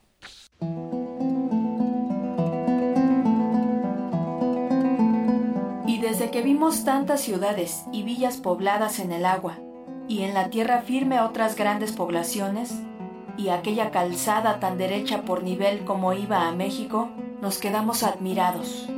Y aún algunos de nuestros soldados decían que si aquello que veían era entre sueños. Bernal Díaz del Castillo. Lo que los cronistas españoles contaron sobre la historia del agua en nuestra ciudad parece onírico. Resulta difícil pensar que esta metrópoli realmente se haya expandido en medio de un lago. En la actualidad, los problemas en este sentido en el Valle de México son cada vez más constantes. Mientras unas partes se inundan, otras carecen del suministro. El doctor Antonio Capela Vizcaíno, investigador del Instituto de Ingeniería de la UNAM, asegura que las estrategias que se han adoptado para mejorar la distribución del agua no han funcionado por el deterioro del sistema hidráulico. Este problema de la infraestructura deteriorada no es exclusivo de México. Dentro de México hay algunas excepciones de ciudades, Monterrey, Tijuana y algunas más. ¿Por qué en las otras no? Porque costó mucho que se aceptara el problema. Cuando ya se aceptó, está costando mucho que se acepte cuál debe ser la estrategia adecuada. Es decir, si quisiéramos con la red como está, tener agua todo el tiempo y a una presión más alta, necesitaríamos probablemente quintuplicar el suministro de agua para alimentar las fugas. Sin arreglo de la red no hay solución. De acuerdo con el experto, muchas de las fugas que existen en la red de agua de la Ciudad de México se deben a que estamos en una zona sísmica, a lo que habría que sumar los daños por hundimientos del suelo. ¿Podrían funcionar soluciones como la captación de agua de lluvia? El doctor asegura que no. Esto puede ser útil, pero como solución del problema general, no. Hicimos un ejercicio que nos pidió precisamente el sistema de aguas de la Ciudad de México, captación de agua lluvia como política pública. Podríamos captar unos 90 millones de metros cúbicos al año en el Distrito Federal. El agua que recibe la red del, del Distrito Federal es 10 veces más grande. ¿Cuánto costaría captar agua en todas las azoteas del Distrito Federal? Un cálculo muy conservador serían 40 mil millones de pesos. Es el agua más cara, excepto la de llevar agua en pipas. Cambiar toda la red del Distrito Federal y ponerla nueva costaría la mitad. En el ciclo de conferencias El saber del agua, manejo urbano del agua, Jaime Peña Ramírez, académico de la Facultad de Estudios Superiores Acatlán, destacó que hay un abandono institucional en la búsqueda de soluciones a la crisis respectiva, por lo que opciones como la venta de agua embotellada son, en el mejor de los casos, un paliativo. Para Radio UNAM, Dulce García. Primer movimiento. Donde la raza habla. De Chiapas, el rescate del mundo. El lugar que reúne a las voces. Jaculatoria, dícese de las oraciones de erección. Los y las poetas reunidos en un solo evento. Radio UNAM y Casa del Lago celebran 11 ediciones de Poesía en voz alta. Poesía en voz alta. Escucha nuestras cápsulas con la historia y poesía de los invitados nacionales e internacionales. Revive la mezcla de las emociones que solo un acto así puede provocar. Si es poesía, que sea en voz alta.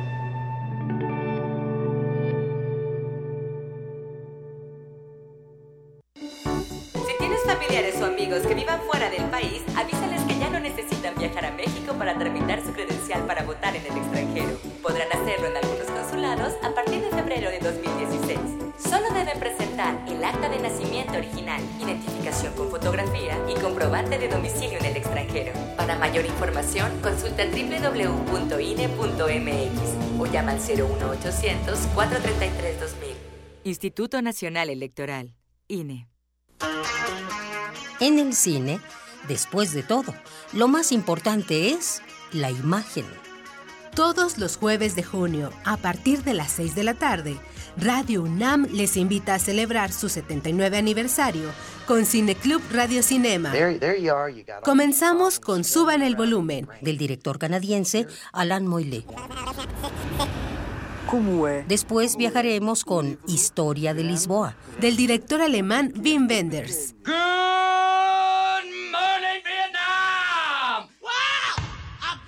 Y Buenos días, Vietnam. Del director norteamericano Barry Levinson. Todos los jueves de junio, a partir de las 6 de la tarde, La magia del cine en Cineclub Radio Cinema. Sala Julián Carrillo de Radio UNAM. Adolfo Prieto 133 en la Colonia del Valle. Entrada libre. Radio UNAM. 79 aniversario. Primer movimiento. Información azul y oro.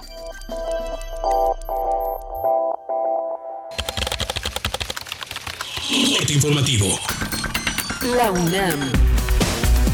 El debate público en torno a la permanencia o no del Reino Unido en la Unión Europea ha creado una fractura emocional y fisuras sociales en el viejo continente, consideró Luis Antonio Guacuja, responsable del programa de estudios sobre la Comunidad Europea de la Facultad de Estudios Superiores Acatlán de la UNAM. Ahora hay una fuerte andanada de empresarios, políticos, académicos insistiendo en permanencia o en, en los riesgos de la salida del Reino Unido, ¿no? Eh, ahora, digamos, de aquí a menos de una semana los, los británicos lo decidirán en las urnas, también tendrá que ver con el tema de la participación, porque paradójicamente la gente de mayor edad apuesta por la salida y los jóvenes por la permanencia.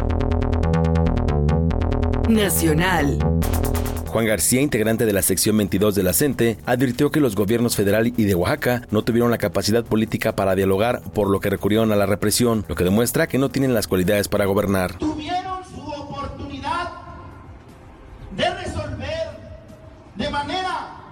pacífica y ordenada a través del diálogo, a través del debate, a través de las discusiones.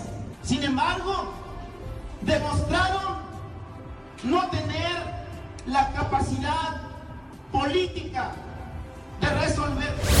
Gabino Cue, gobernador de Oaxaca, informó que las pérdidas económicas por las afectaciones de la CENTE ascienden a 178 millones de pesos en el sector hotelero y restaurantero en la capital del estado. Un severo desabasto de alimentos, medicamentos, combustible e insumos para la operación del aparato productivo de nuestra entidad, así como la afectación a la dinámica comercial y económica del estado de Oaxaca. De acuerdo con el sector hotelero, el plantón magisterial ha dejado pérdidas económicas de unos 150 millones de pesos. Por su parte, la Cámara Nacional de la Industria Restaurantera ha informado que el sector pierde aproximadamente 800 mil pesos diarios, lo que significan 28 millones de pesos al mes. Miguel Ángel Mancera, jefe de gobierno de la Ciudad de México, pidió que no lleguen a la capital más contingentes de maestros disidentes. Aseguró que ninguna manifestación magisterial será acompañada por elementos armados, pues ellos solo tienen instrucciones de contención. Estamos haciendo un llamado para que ya no, no haya más contingentes aquí. La Ciudad de México no quiere de ninguna manera un clima de violencia. Nosotros no tenemos armas, solamente se tienen los escudos y obviamente estaríamos haciendo una labor de contención que no, que no deseamos de ninguna manera, buscamos ni queremos que haya un enfrentamiento en la capital. El relator de la ONU sobre ejecuciones extrajudiciales, sumarias o arbitrarias, Christopher Haynes, afirmó que en México persisten las ejecuciones extrajudiciales y uso excesivo de la fuerza por parte de los agentes de seguridad. Indicó que desde que inició su investigación en 2013 no ha visto un avance significativo en esta materia. A través de un video difundido en redes sociales, Claudia Pavlovich, gobernadora de Sonora, exigió a la Procuraduría General de la República actuar contra los funcionarios que defraudaron la entidad. Me dirijo a la Procuradora General de la República y exijo la certeza de que no habrá impunidad y recibiremos la justicia que necesitamos. Caiga quien caiga, sea quien sea. Estamos decididos a actuar en cualquier caso de corrupción. Economía y finanzas. Miguel Torruco, secretario de Turismo Capitalino, informó que durante la próxima temporada de verano, la Ciudad de México recibirá 2.305.000 turistas aproximadamente. Esto dejará una derrama económica de 13.502 millones de pesos. Internacional. En el marco de las elecciones españolas del próximo 26 de junio, Pablo Iglesias, candidato de Podemos, aseguró que sigue en pie la propuesta de realizar un referéndum independentista en Cataluña. Bueno, querremos escuchar alguna propuesta. Nosotros no vamos a renunciar al, al referéndum. Estamos dispuestos a abrir un diálogo con el Partido Socialista. Pensamos que en ese diálogo tienen que tener protagonismo las fuerzas políticas catalanas y nosotros pensamos que hay que buscar fórmulas la que a nosotros nos parece mejor es la de la consulta, la del referéndum. Estamos dispuestos a escuchar otras. Deportes. En actividad de la Copa América Centenario, hoy se juega la primera semifinal entre Argentina y Estados Unidos. La albiceleste tratará de jugar su segunda final consecutiva. En información de la Eurocopa 2016, hoy jugarán Alemania contra Irlanda del Norte, Ucrania frente a Polonia, Croacia contra España y República Checa frente a Turquía.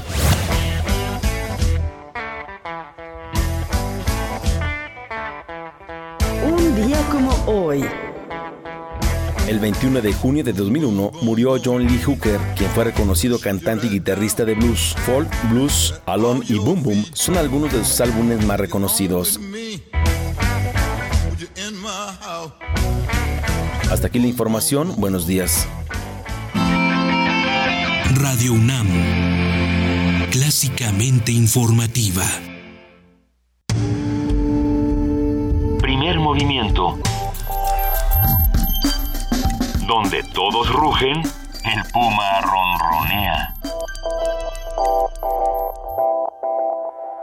Regresamos aquí a primer movimiento a las 9 de la mañana con 5 minutos para mandarlos a una nota y preparar mientras tanto un- una participación especial que tenemos aquí en Poesía Necesaria. La UNAM desarrolla nuevas tecnologías para la conservación de alimentos que proporcionan un valor agregado a los productos. Toda la información la tiene nuestra compañera Cindy Pérez Ramírez.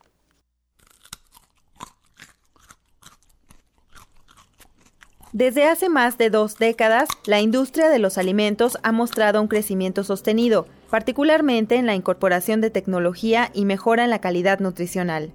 En este contexto, un grupo de investigadores de la Facultad de Estudios Superiores Cuautitlán de la UNAM desarrolló diversos métodos para mejorar la transformación en este ámbito. En entrevista para Radio UNAM, la doctora María Elena Vargas Ugalde, responsable de la cátedra Mejora Tecnológica y Simulación Computacional de Procesos de Transformación y Conservación de Alimentos y líder del equipo, señaló que el freído, la deshidratación osmótica, el secado y la rehidratación, entre otras, son algunas de las técnicas estudiadas que proporcionan un valor agregado a los productos. El empleo de las tecnologías de conservación de alimentos, sobre todo de manera combinada, nos permite alargar la vida de los productos. Producto que normalmente está en una sola época del, año puede estar durante todo el año. Nos proporcionan un aumento en la vida de anaquel de estos productos y también como nosotros aplicamos mucho técnicas pues de secado, esto hace que se disminuya el, el volumen de del producto que nosotros tenemos facilita la transportación, aunque sí utilizamos algunos conservadores químicos, pero los utilizamos en cantidades pequeñas. La investigadora dijo que los productos conservan sus características naturales y que mediante simulaciones de procesos y desarrollo de software pueden predecir su comportamiento. Lo que hacemos también es tomarle eh, fotografías al producto que se está secando o deshidratando o del cual estamos extrayendo y entonces eh, nosotros tenemos la, opción de ver, por ejemplo, los cambios de concentración con cambios en forma, en tamaño, en diferentes eh, aspectos, inclusive en color del producto. Y estos, como estamos eh, monitoreándolo con respecto al tiempo, pues también podemos hacer la relación entre los cambios de los productos a lo largo del tiempo, pero también a lo largo de, por ejemplo, la pérdida de humedad o el cambio de concentración. Vargas Ugalde detalló que el equipo busca complementar su trabajo con estudios de microbiología para que el producto esté libre de microorganismos durante un tiempo determinado. Para Radio UNAM, Cindy Pérez Ramírez.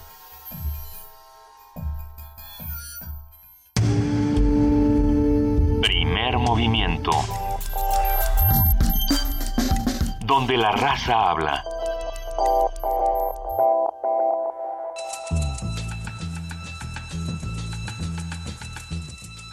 Es hora de poesía necesaria.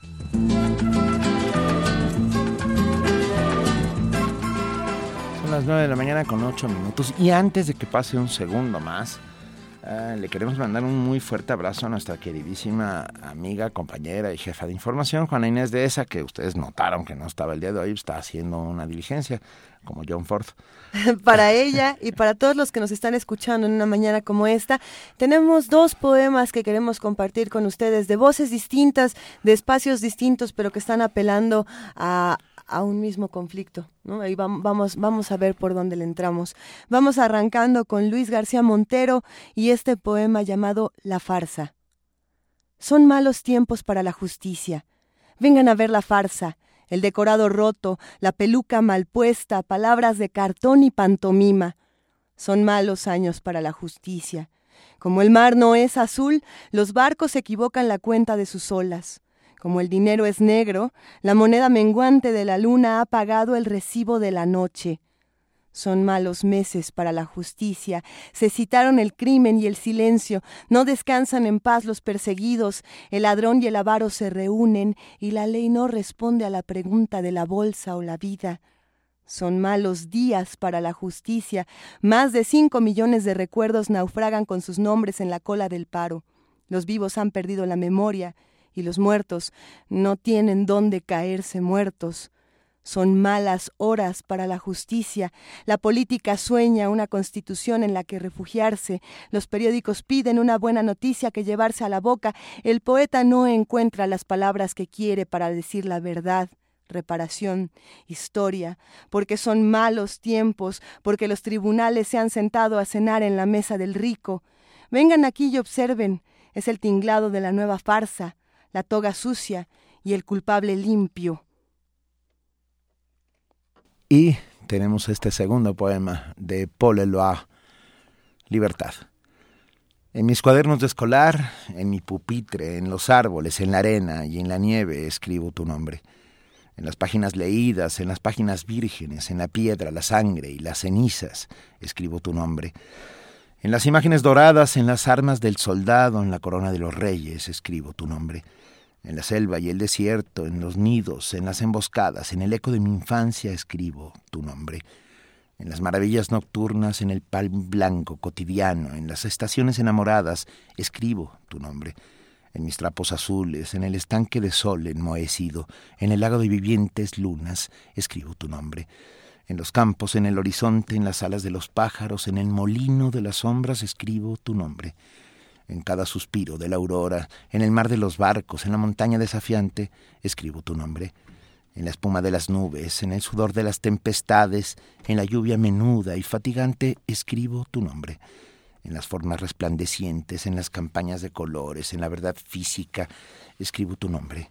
En los senderos despiertos, en los senderos desplegados, en las plazas desbordantes, escribo tu nombre en el quicio de mi puerta, en los objetos familiares, en la llama de fuego bendecida, escribo tu nombre.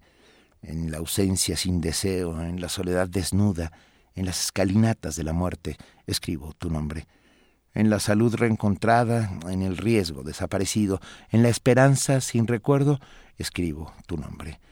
Y por el poder de una palabra vuelvo a vivir. Nací para conocerte, para cantarte. Libertad.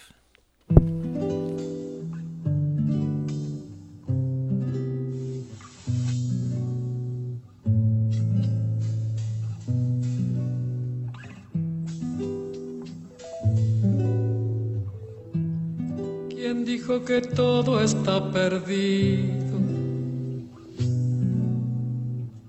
Yo vengo a ofrecer mi corazón la sangre que se llevó el río. Yo vengo a ofrecer mi corazón. No será tan fácil, ya sé qué pasa. No será tan simple como pensaba, como abrir el pecho y sacar el alma.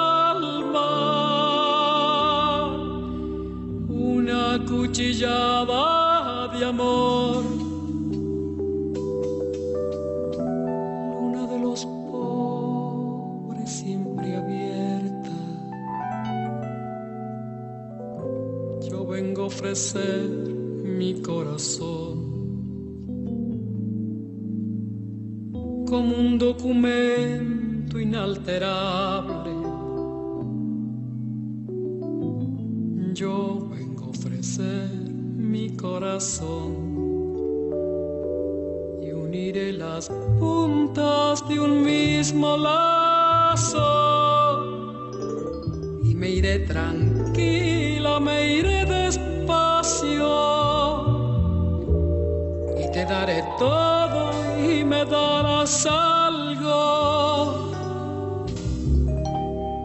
algo que me alivie un poco más. Cuando no haya nadie cerca o lejos,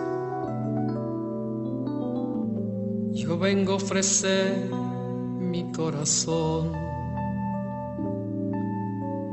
cuando los satélites no alcancen. Yo vengo a ofrecer mi corazón y hablo de países y de esperanzas. Hablo por la vida, hablo por la nada.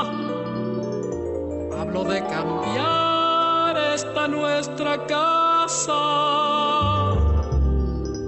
de cambiarla por cambiar no más. ¿Quién dijo que todo está perdido? Vengo a ofrecer mi corazón.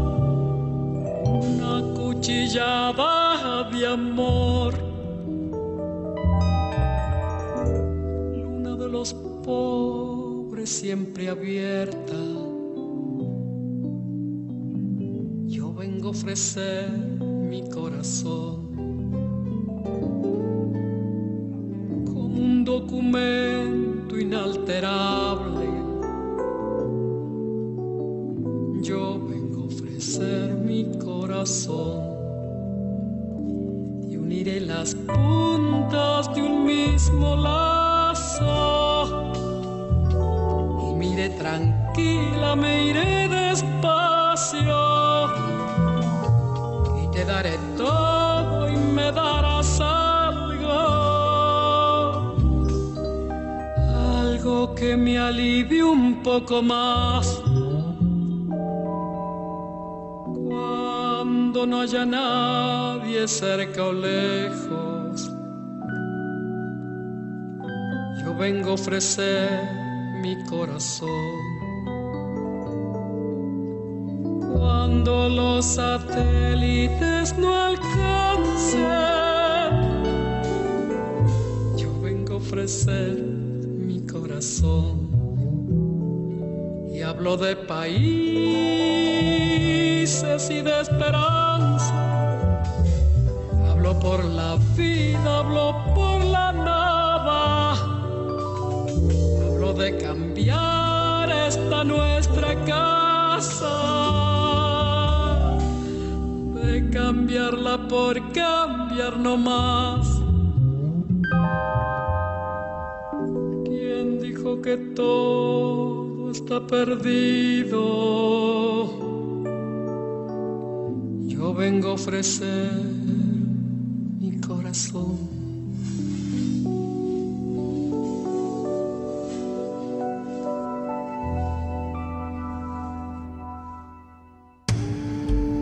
Primer movimiento. Escucha la vida con otro sentido. ¿Quién dijo que todo está perdido? Venimos también a ofrecer aquí nuestro corazón. Gran momento con Mercedes Sosa. Gracias a todos los que nos escriben, a todos los que nos llamaron en estos momentos y a los que nos llamaron durante esta transmisión. Estamos de 7 a 10 de la mañana aquí en el 96.1 de FM, en el 860 de AM y en www.radiounam.unam.mx. Vamos a compartir una vez más nuestras redes sociales porque vamos a hablar de otros temas que también eh, nos interesa discutir con todos ustedes. Estamos en arroba P Movimiento, en diagonal primer movimiento UNAM y en el teléfono 55 36 43 39.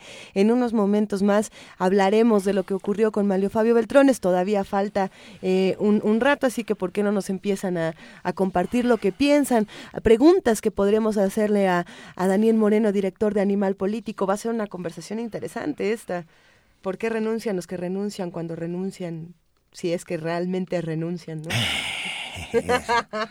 es retórica. Ah, gracias, Aura Grajales. Uh, Gau Otto, Laura Cue, Compa Cortina de Humo, Mayra Elizondo, eh, que ya fue la que nos propuso esta canción. Gracias, Mayra, con mucho cariño para ti. Marjorie, GB, Marco Castillo, R. Garro, Carmi Unamita, un abrazo fuerte a todos. R. Guillermo. Nos vamos a nuestra mesa del día. La mesa del día. Durante la cuarta sesión ordinaria de la Comisión Política Permanente del Partido Revolucionario Institucional, celebrada este lunes, Manlio Fabio Beltrones anunció su renuncia a la dirigencia nacional del partido después de que éste perdiera siete gubernaturas en los pasados comicios del 5 de junio. Esto se suma, por ejemplo, a la renuncia de Basabe, que también vamos a platicar. Además de realizar un balance sobre la Comisión Permanente, aseguró que el PRI debe ser más funcional, mejor articulado y más abierto, e hizo un llamado a la rendición de cuentas de los servidores públicos, legisladores, y gobernantes que emanen de las filas del partido. Y bueno, como los estatutos del PRI señalan, la secretaria general, la secretaria general Carolina Monroy asumirá temporalmente la titularidad del partido. A propósito de todo esto, hoy vamos a platicar, como lo anunciábamos, con Daniel Moreno, director general del medio digital Animal Político, que siempre nos, nos, da tanto gusto tenerlo en este programa. Querido Daniel, muy buenos días, ¿cómo estás? Hola, ¿qué tal? ¿Cómo les va? Muy buenos días. Eh, ya saben que sí, encantado siempre de estar con ustedes. No, encantados nosotros. ¿Cuántas veces, Daniel, no hemos dicho, y yo creo que desde que nos conocemos, que en este país nadie renuncia. Exacto. Y ahora, toma, para que se nos quite, toma, para que se nos quite, renuncia Mario Fabio Beltrones, que, que era como inimaginable, ¿no?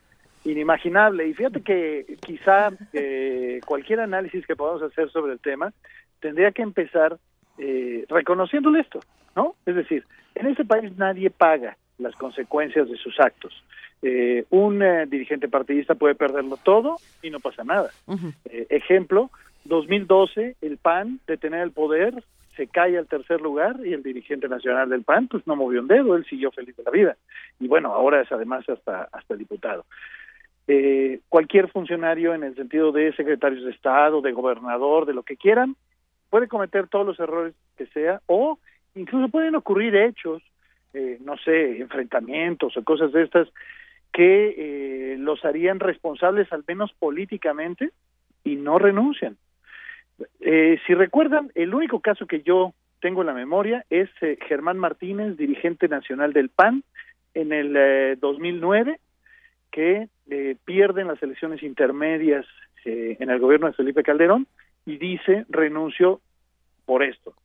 Esa fue la primera que yo recuerdo y hoy, siete años después, ocurre en el caso del PRI Entonces creo que podríamos arrancar haciendo este reconocimiento, ¿no?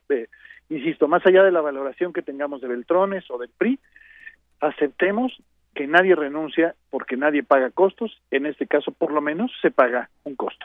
¿Y qué, cuál es exactamente este costo que pagaría Mario Fabio Beltrones? Eh, nos preguntan, por ejemplo, aquí en redes sociales, nos dicen, bueno, eh, sí, qué bueno que renuncie, pero lo que queremos es que rinda cuentas de otro tipo. Eh, ah. la rendición de cuentas, ¿a qué hora llega? No seas ambiciosa.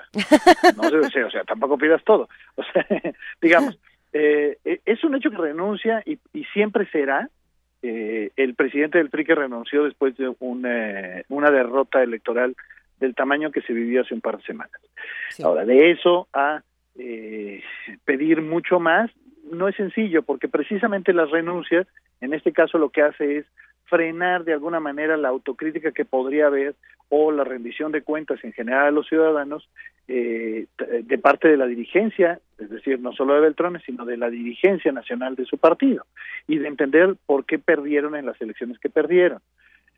Creo que en estas dos semanas hemos escuchado análisis parciales del tema. Ya saben, hemos oído lo mismo decir a un ex candidato presidencial del PRI, eh, a Francisco Labastida, decir que perdieron las elecciones por la iniciativa eh, para, para legalizar las, eh, los matrimonios igualitarios presentada por el presidente Peña. Bueno, pues esa es una, una forma de entenderlo, pero creo que coincidiríamos todos que lo poco que ha habido en términos autocríticos del PRI ha sido demasiado suave, para decirlo de alguna manera, porque no ha habido un reconocimiento pleno, público, expreso, de que, por ejemplo, perdieron las gobernaturas de Veracruz o de Quintana Roo por la profunda corrupción de sus gobernadores, por la ineficiencia de sus gobernadores, por la prepotencia de sus gobernadores, es decir, por eh, los gobiernos que sostuvieron hasta el último día de su gestión y que terminaron siendo reprobados por los electores, ¿no? Eso no lo hemos escuchado y eso, por supuesto, lo quisiéramos escuchar, ¿no? Sí, por supuesto. no sucederá.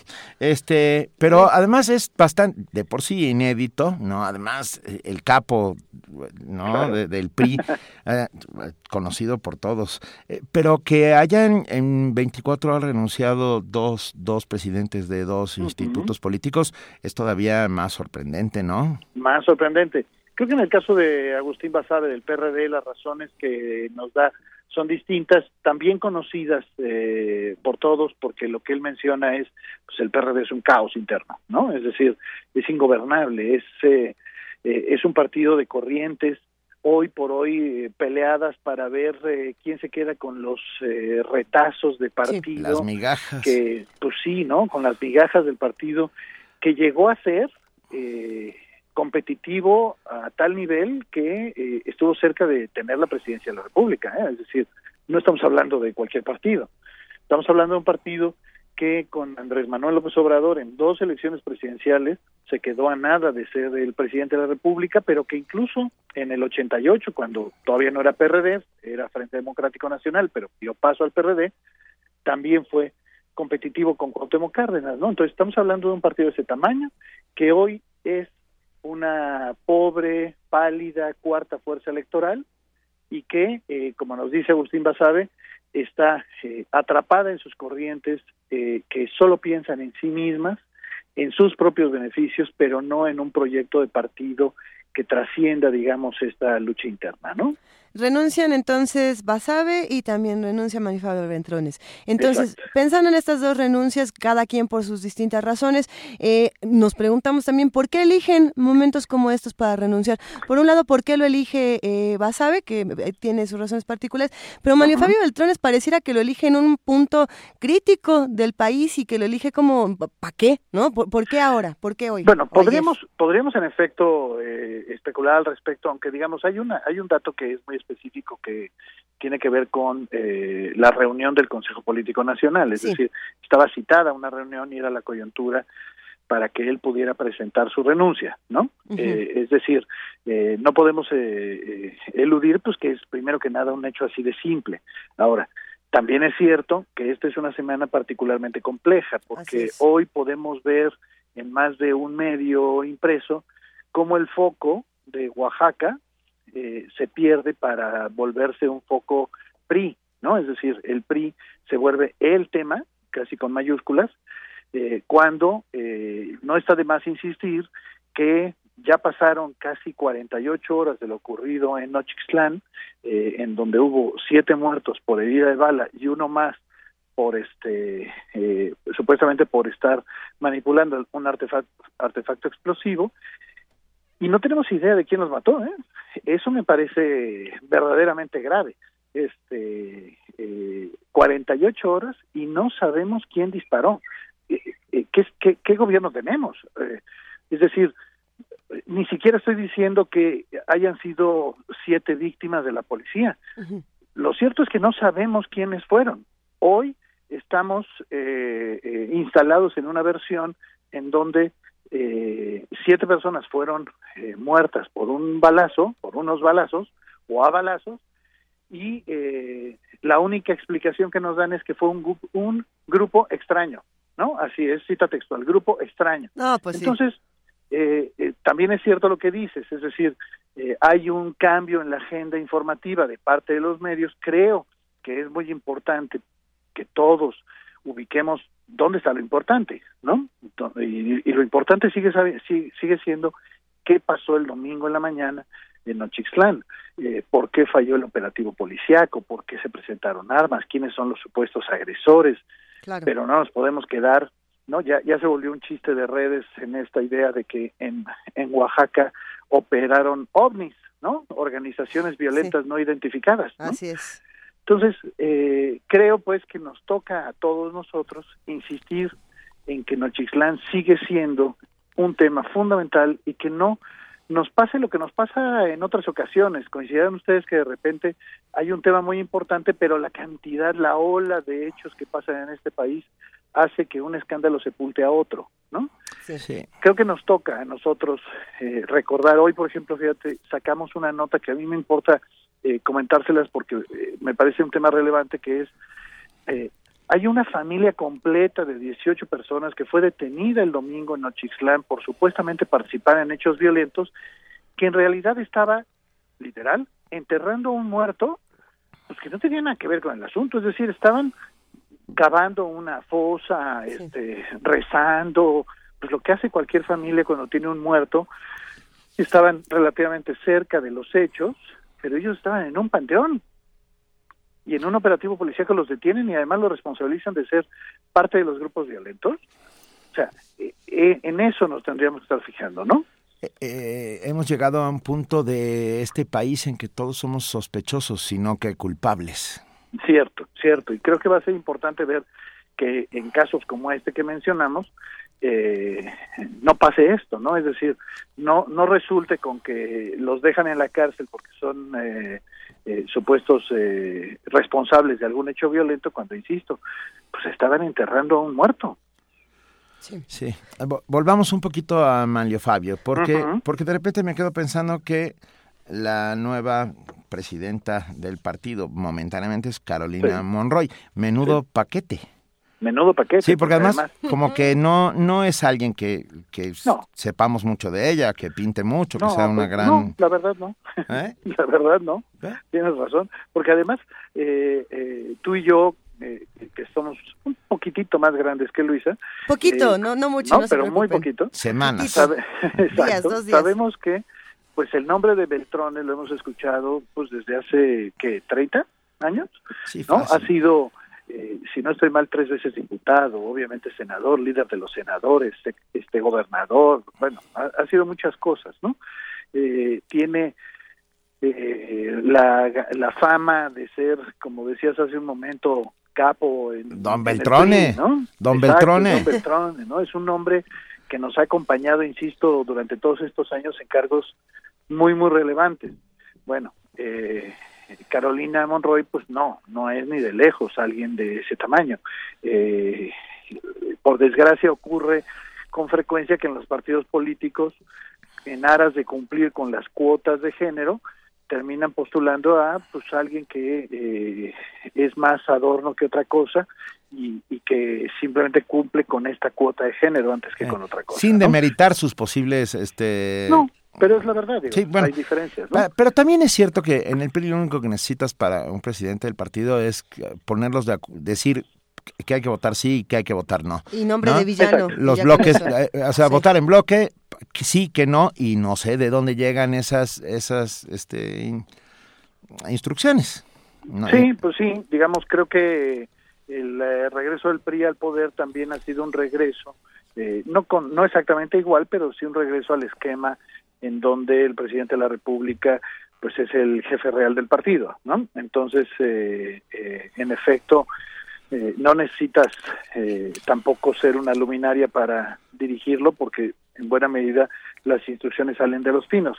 Sin embargo, creo que hoy hay una hay un momento particularmente complejo del PRI que sí los obliga a repensar quién va a ser el dirigente por una razón, pues porque ya no falta mucho para la candidatura presidencial. Es más, el próximo año hay una elección muy importante que es la del Estado de México.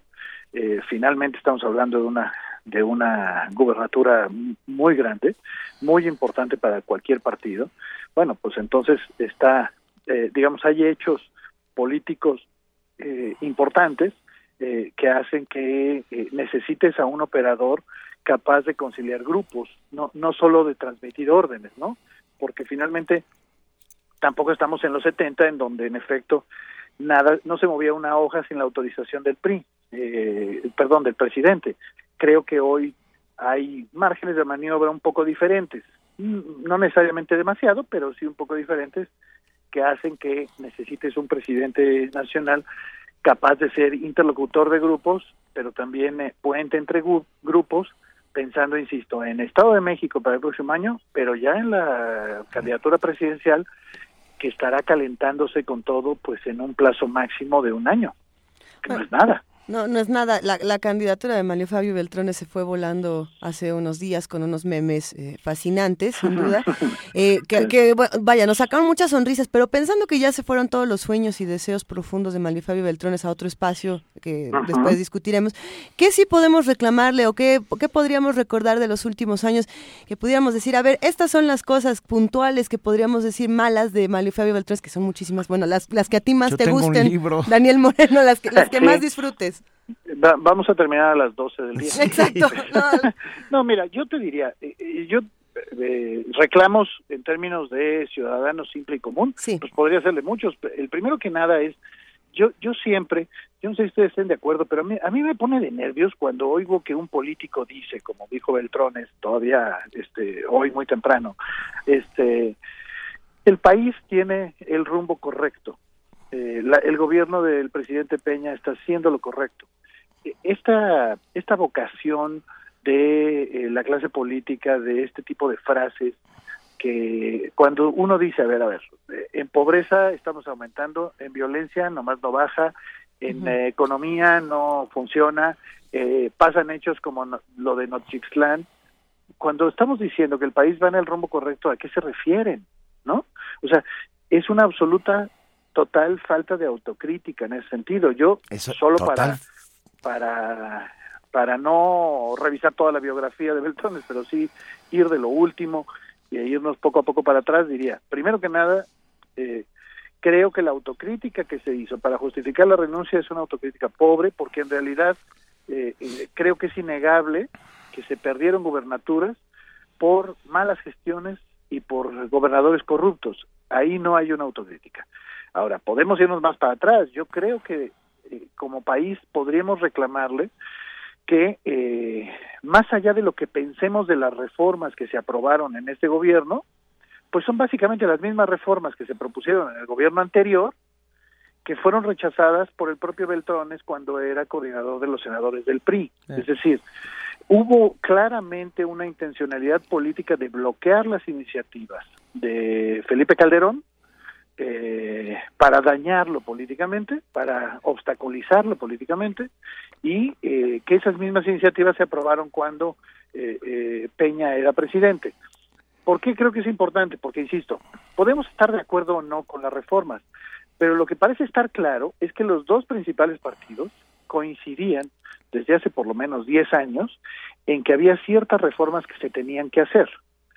¿Cómo justificamos que eh, durante todo el sexenio de Felipe Calderón, esas reformas se frenaron con un criterio político, eh, eh, no, no pensando en el país para usar eh, esta expresión pomposa que a los propios políticos les encanta usar, ¿no? Es decir, pensar en el país, ¿no? Este, eh, no, le, no pensaron en el país, pensaron en sus intereses partidistas y a partir de eso operaron políticamente e hicieron lo que tenían que hacer. Bueno, creo que eso está ejemplificado en el propio Beltrones porque este Beltrones pues era el coordinador de los senadores, ahí ah. sí que no hay vuelta de hoja, ¿no? Sí, bueno, y también, perdón, eh, Daniel, pero me quedé pensando que como presidente del partido, todos todos los nombramientos para candidatos a gobernadores que luego resultaron pasaron por su mesa y fueron palomeados por su mano. Entonces, resulta que el doctor Frankenstein dice, a ver, yo hice al monstruo, pero luego el monstruo se salió de control. Espérame, tan, espérame tantito, ¿qué responsabilidad tienes, no? Yo creo que tienes razón finalmente, este, por ejemplo, en Quintana Roo, pues ganó el candidato que ellos despreciaron y que ellos boicotearon y que ellos bloquearon y que, pues si nos atenemos a lo que dicen las, los resultados electorales, los quintanarroenses preferían.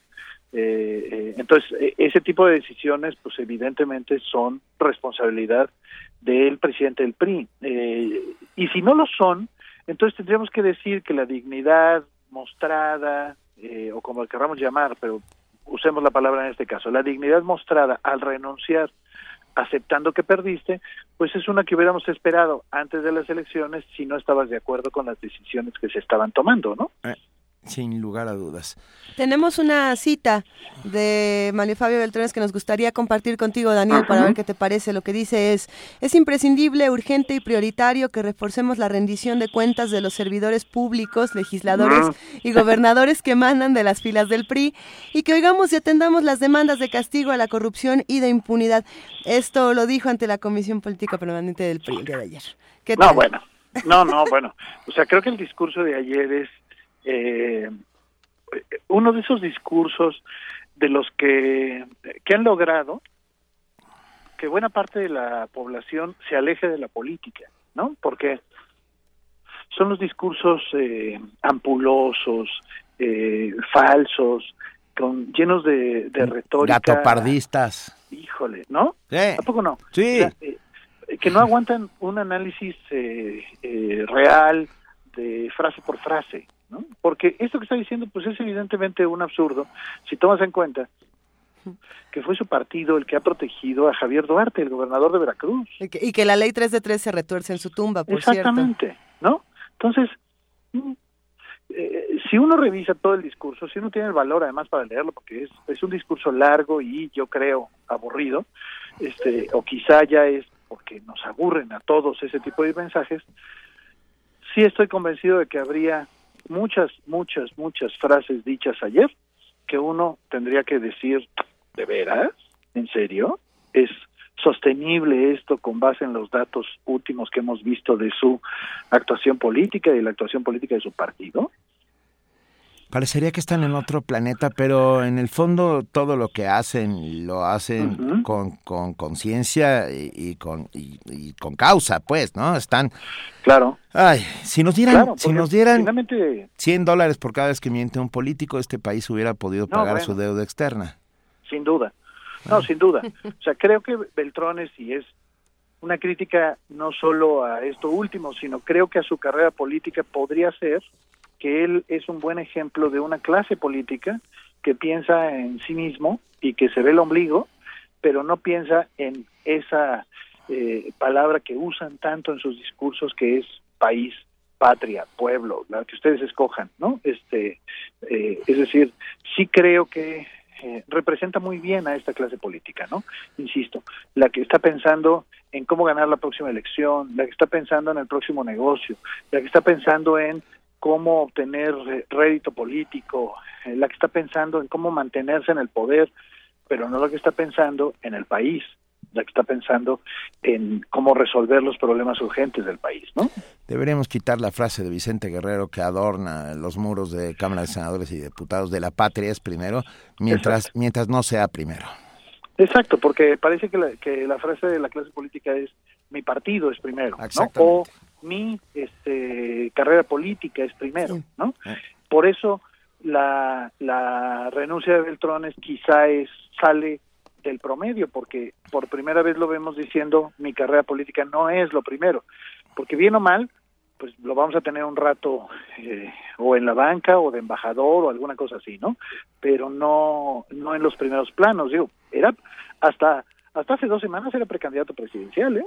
Pues sí, pero ahora sí que nada- más allá de mi carrera no es primero, a lo mejor mi carrera ya fue, podría ser el nuevo hashtag que le podríamos poner Pues a sí. Fabio. Ahí eh, te, te seguimos siempre en redes sociales, Daniel, así como seguimos gracias. Animal Político, y estamos constantemente viendo qué, qué suben y, y qué noticias nuevas nos tienen. Eh, también investigamos qué pasa en los otros medios y a mí me pareció muy divertido ver que todas las cuentas de Twitter de, de distintos espacios decían, habrá cambios en el gabinete, ¿no? Fuentes cercanas me dice que habrá cambios en el gabinete, pero ¿habrá o no habrá? ¿O esta especulación para dónde la Pues mira, movemos? A mí, la- yo confieso que ese tipo de periodismo siempre me da un poco de flojera porque es jugar a las adivinanzas. eh, eh, no, no, no le veo mucho sentido. Pues no. este, es como un reto entre columnistas para ver quién tiene las, las mejores fuentes bien informadas, ¿no? ¿Quién tiene más cercanía al poder como para que le filtren ese tipo de información?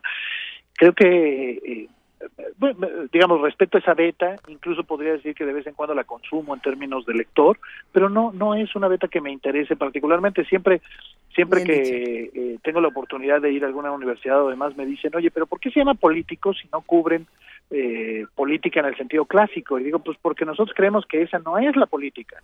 ¿no?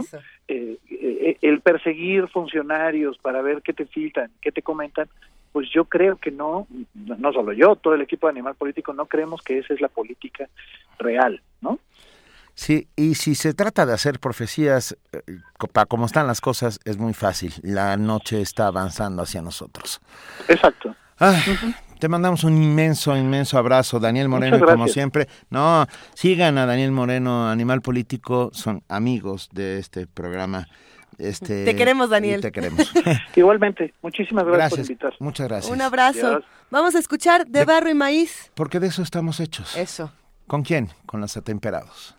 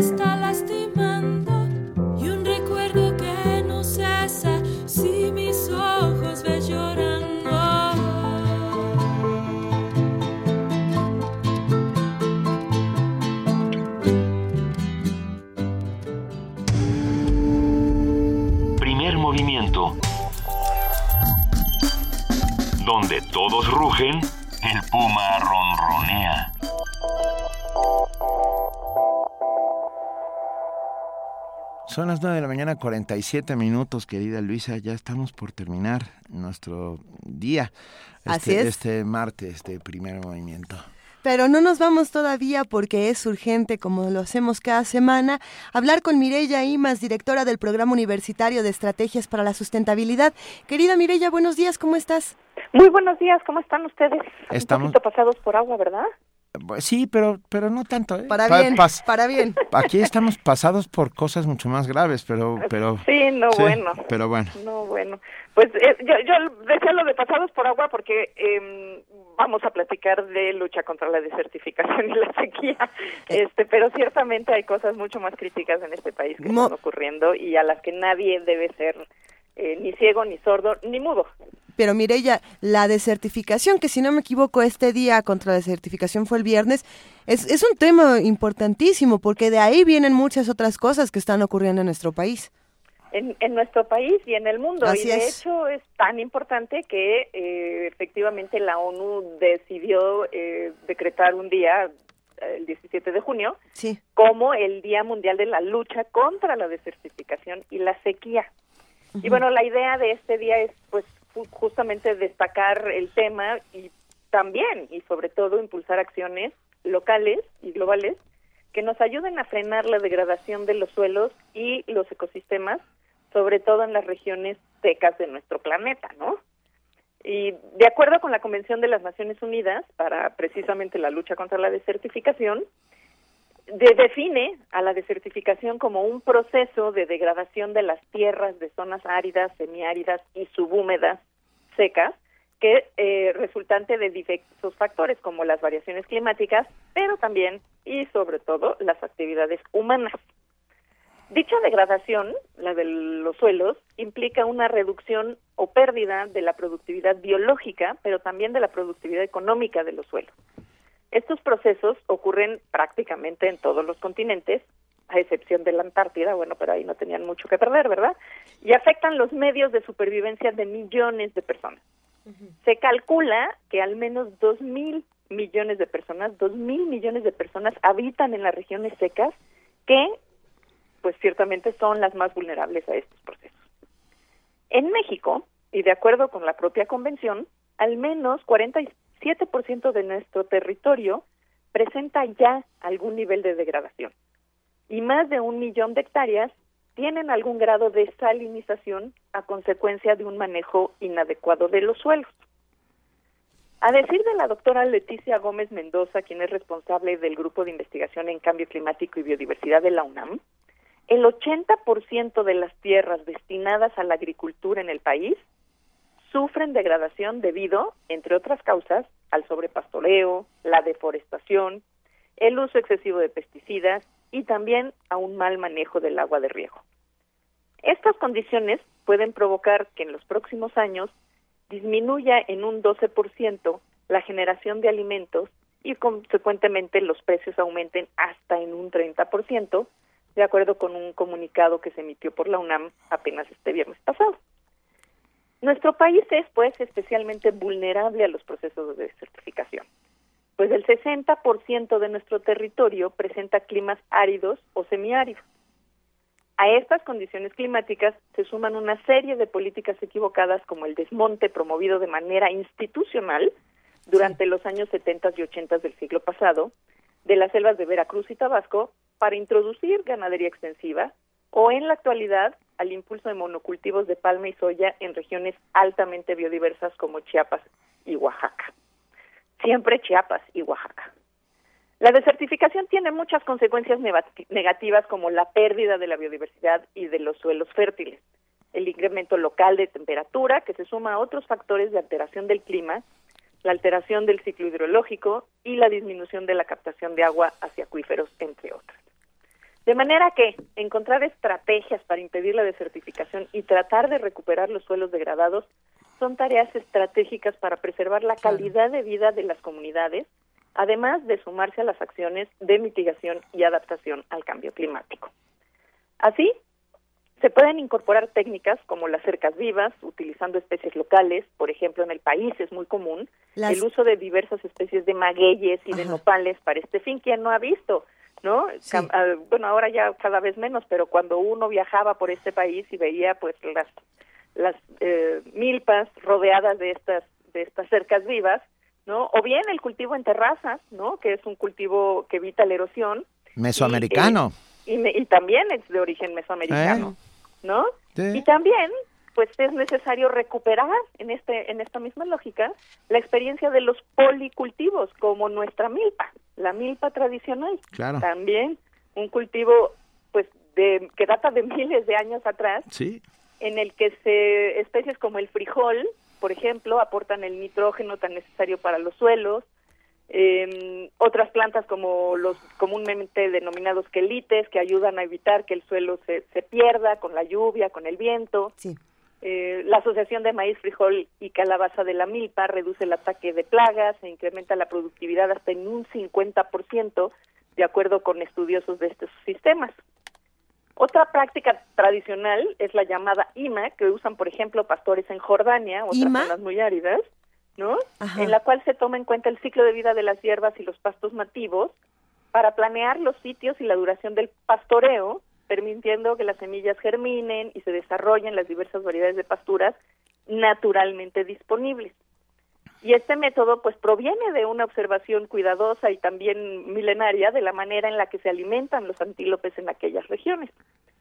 Asimismo, recientemente un estudio que se publicó este viernes también en Science, eh, titulado Respuestas inmunes del suelo, apunta a que el microbioma que habita en los suelos puede hacer las veces de un sistema inmune que protege a las plantas, pero para ello requiere mantenerse la compleja red de hongos y bacterias y otros organismos que lo constituyen, así como las plantas a las cuales se asocian. Así que el uso indiscriminado de herbicidas y pesticidas pues ayuda muy poco. En fin, queda mucho por saber y más por hacer para detener y revertir la desertificación de nuestros suelos. Y para ello, como en muchos otros temas, es importante y urgente establecer un diálogo de saberes, un diálogo interparadigmático entre quienes hacen ciencia con las y con las comunidades indígenas y campesinas, las cuales conocen bien los ecosistemas en los que viven y trabajan y que además han modelado a través de milenios mediante la experiencia directa con diversas técnicas y procesos para cuidar uno de los bienes más preciados de cualquier cultura, la tierra. Y pues esa es la contribución del día de hoy. Ga- Gran contribución, Mireya y más, como siempre. Ah, algo, algo tenemos que hacer. Eh, algo tenemos que empezar a hacer. Milpas, milpas Cuan- por doquier. Pues sí, bueno, bueno y- y- Milpas por doquier, no tan- sí, milpas por doquier es una es una muy buena idea. Nosotros aquí tenemos una en la azotea de la coordinación de la investigación científica. Es que, Este, Mireya, desde que hablamos contigo, nuestros corazones, el corazón de primer movimiento es una gran milpa para compartir con todos, de verdad. Muchas gracias. Ay, no, muchísimas Gracias. gracias. a ustedes. Y pues mi cariño para ustedes y mi cariño para los profesores que son los que nos enseñaron a hacer lo que somos hoy en día todos. As- así es, los- el maestro jamás será el enemigo. Así entonces, hasta que no lo descubramos, estaremos perdidos. Gracias por venir a entregar tu corazón, como siempre, querida Mireya Imas. Un abrazo. Un abrazo, Mireya. Hasta luego. Primer movimiento. Donde la raza habla.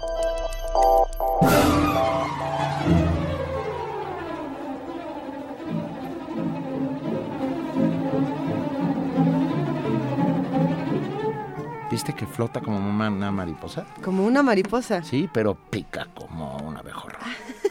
es Vania Luche. Ey, Vania, que buenos se días. muere de Hola, risa. hola, muy Hola, querida Vania. Hola, Benito, Hola, Luisa. querida. Hola a Cuéntanos, querida Vania, ¿qué va a pasar hoy en Radio UNAM? Hoy en Radio UNAM, a través del 96.1 de FM, los invitamos a escuchar en punto de las 3 de la tarde Miocardio, la génesis del sonido. Hoy presentamos la historia y obra de El Gabinete, un colectivo musical formado en 2006 y que ha explorado diversos géneros para enriquecer su lenguaje artístico. Por la noche, el cineasta Julián Hernández visitará la cabina de resistencia modulada para platicar sobre los 10 años de su película El cielo dividido en Derretinas. Y también es martes de Resistor con el tema de la desobediencia tecnológica. Nuestros compañeros Daniela Beltrán y Alberto Candiani nos dirán cómo podemos desarrollar nuestros propios dispositivos o instrumentos tecnológicos para no tener que comprarlos. Va a estar muy interesante, no se lo pierdan a partir de las 9 de la noche. Y en el 860 de AM no se pierdan el estreno de ensayo sobre la ceguera de José Saramago, dirigido por eh, Eduardo Ruiz Aviñón, un radiodrama original de 2012 que podrán escuchar hasta el primero de julio. Y en la llave, la clave, la nave, el ave del tiempo presentamos la segunda parte de El jardín de, perdón, El jardín de senderos que se bifurcan de Jorge Luis Borges. Disfrútenla a las 11 de la noche, no se pierdan tampoco Sabater por sí mismo. Presentamos el capítulo 2, donde podrán escuchar cómo la labor de maestro en diversas universidades españolas ha sido la actividad más satisfactoria para nuestro homenajeado. Disfruten esta gran serie de lunes a viernes a las once y media de la mañana por el 860 de AM y a las 8 de la noche por el 96.1 de FM. Visiten nuestra página de internet donde podrán encontrar nuestro podcast. Que tengan un excelente día.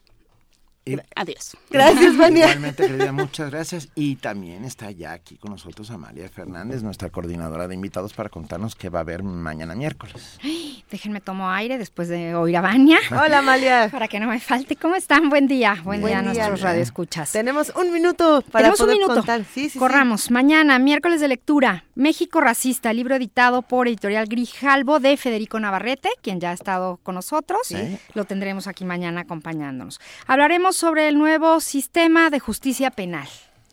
Todos los secretos del mismo. Todo lo que usted quería saber no se atrevió a preguntar y de pronto llegó y ya no supo qué. Mañana sabremos, tendremos aquí a alguien que nos, nos sacará de todas las dudas. Y finalmente, en nuestra mesa del día ten- hablaremos sobre Congreso de Bioética. Se llevó a cabo este congreso la semana pasada, estará con nosotros nuestro colaborador Jorge Linares. Lo tendremos en cabina, lo que es verdaderamente va a estar aquí. un milagro. Va a estar aquí. Mañana bueno, no estará en su sección, estará en nuestra mesa del día y hablaremos sobre bioética. Nos da muchísimo gusto. Muchas gracias, Amalia. Gracias Por a todos nada, los que los hicieron. esperamos mañana. a todos los que hacen y, has- y hicieron y hacen posible eh, este programa diariamente. De verdad, muchas gracias a todos. Es un inmenso privilegio. Gracias, Juana Inés de esa. Mañana estará aquí con nosotros. Gracias, queridísima Luisa Iglesias. Gracias, querido Benito Taibo. Un placer aprender contigo todas las mañanas. Nos escuchamos de 7 a 10 mañana. Quédense con nosotros. Gracias a todos los que hacen comunidad diariamente en esto que fue primer movimiento. El mundo desde la universidad.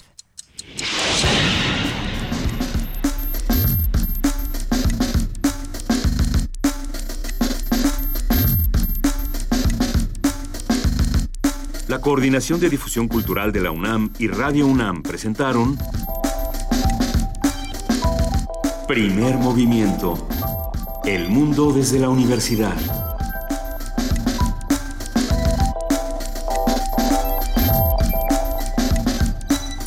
Coordinación de invitados Amalia Fernández y Miriam Trejo. Redes sociales Vania Nuche.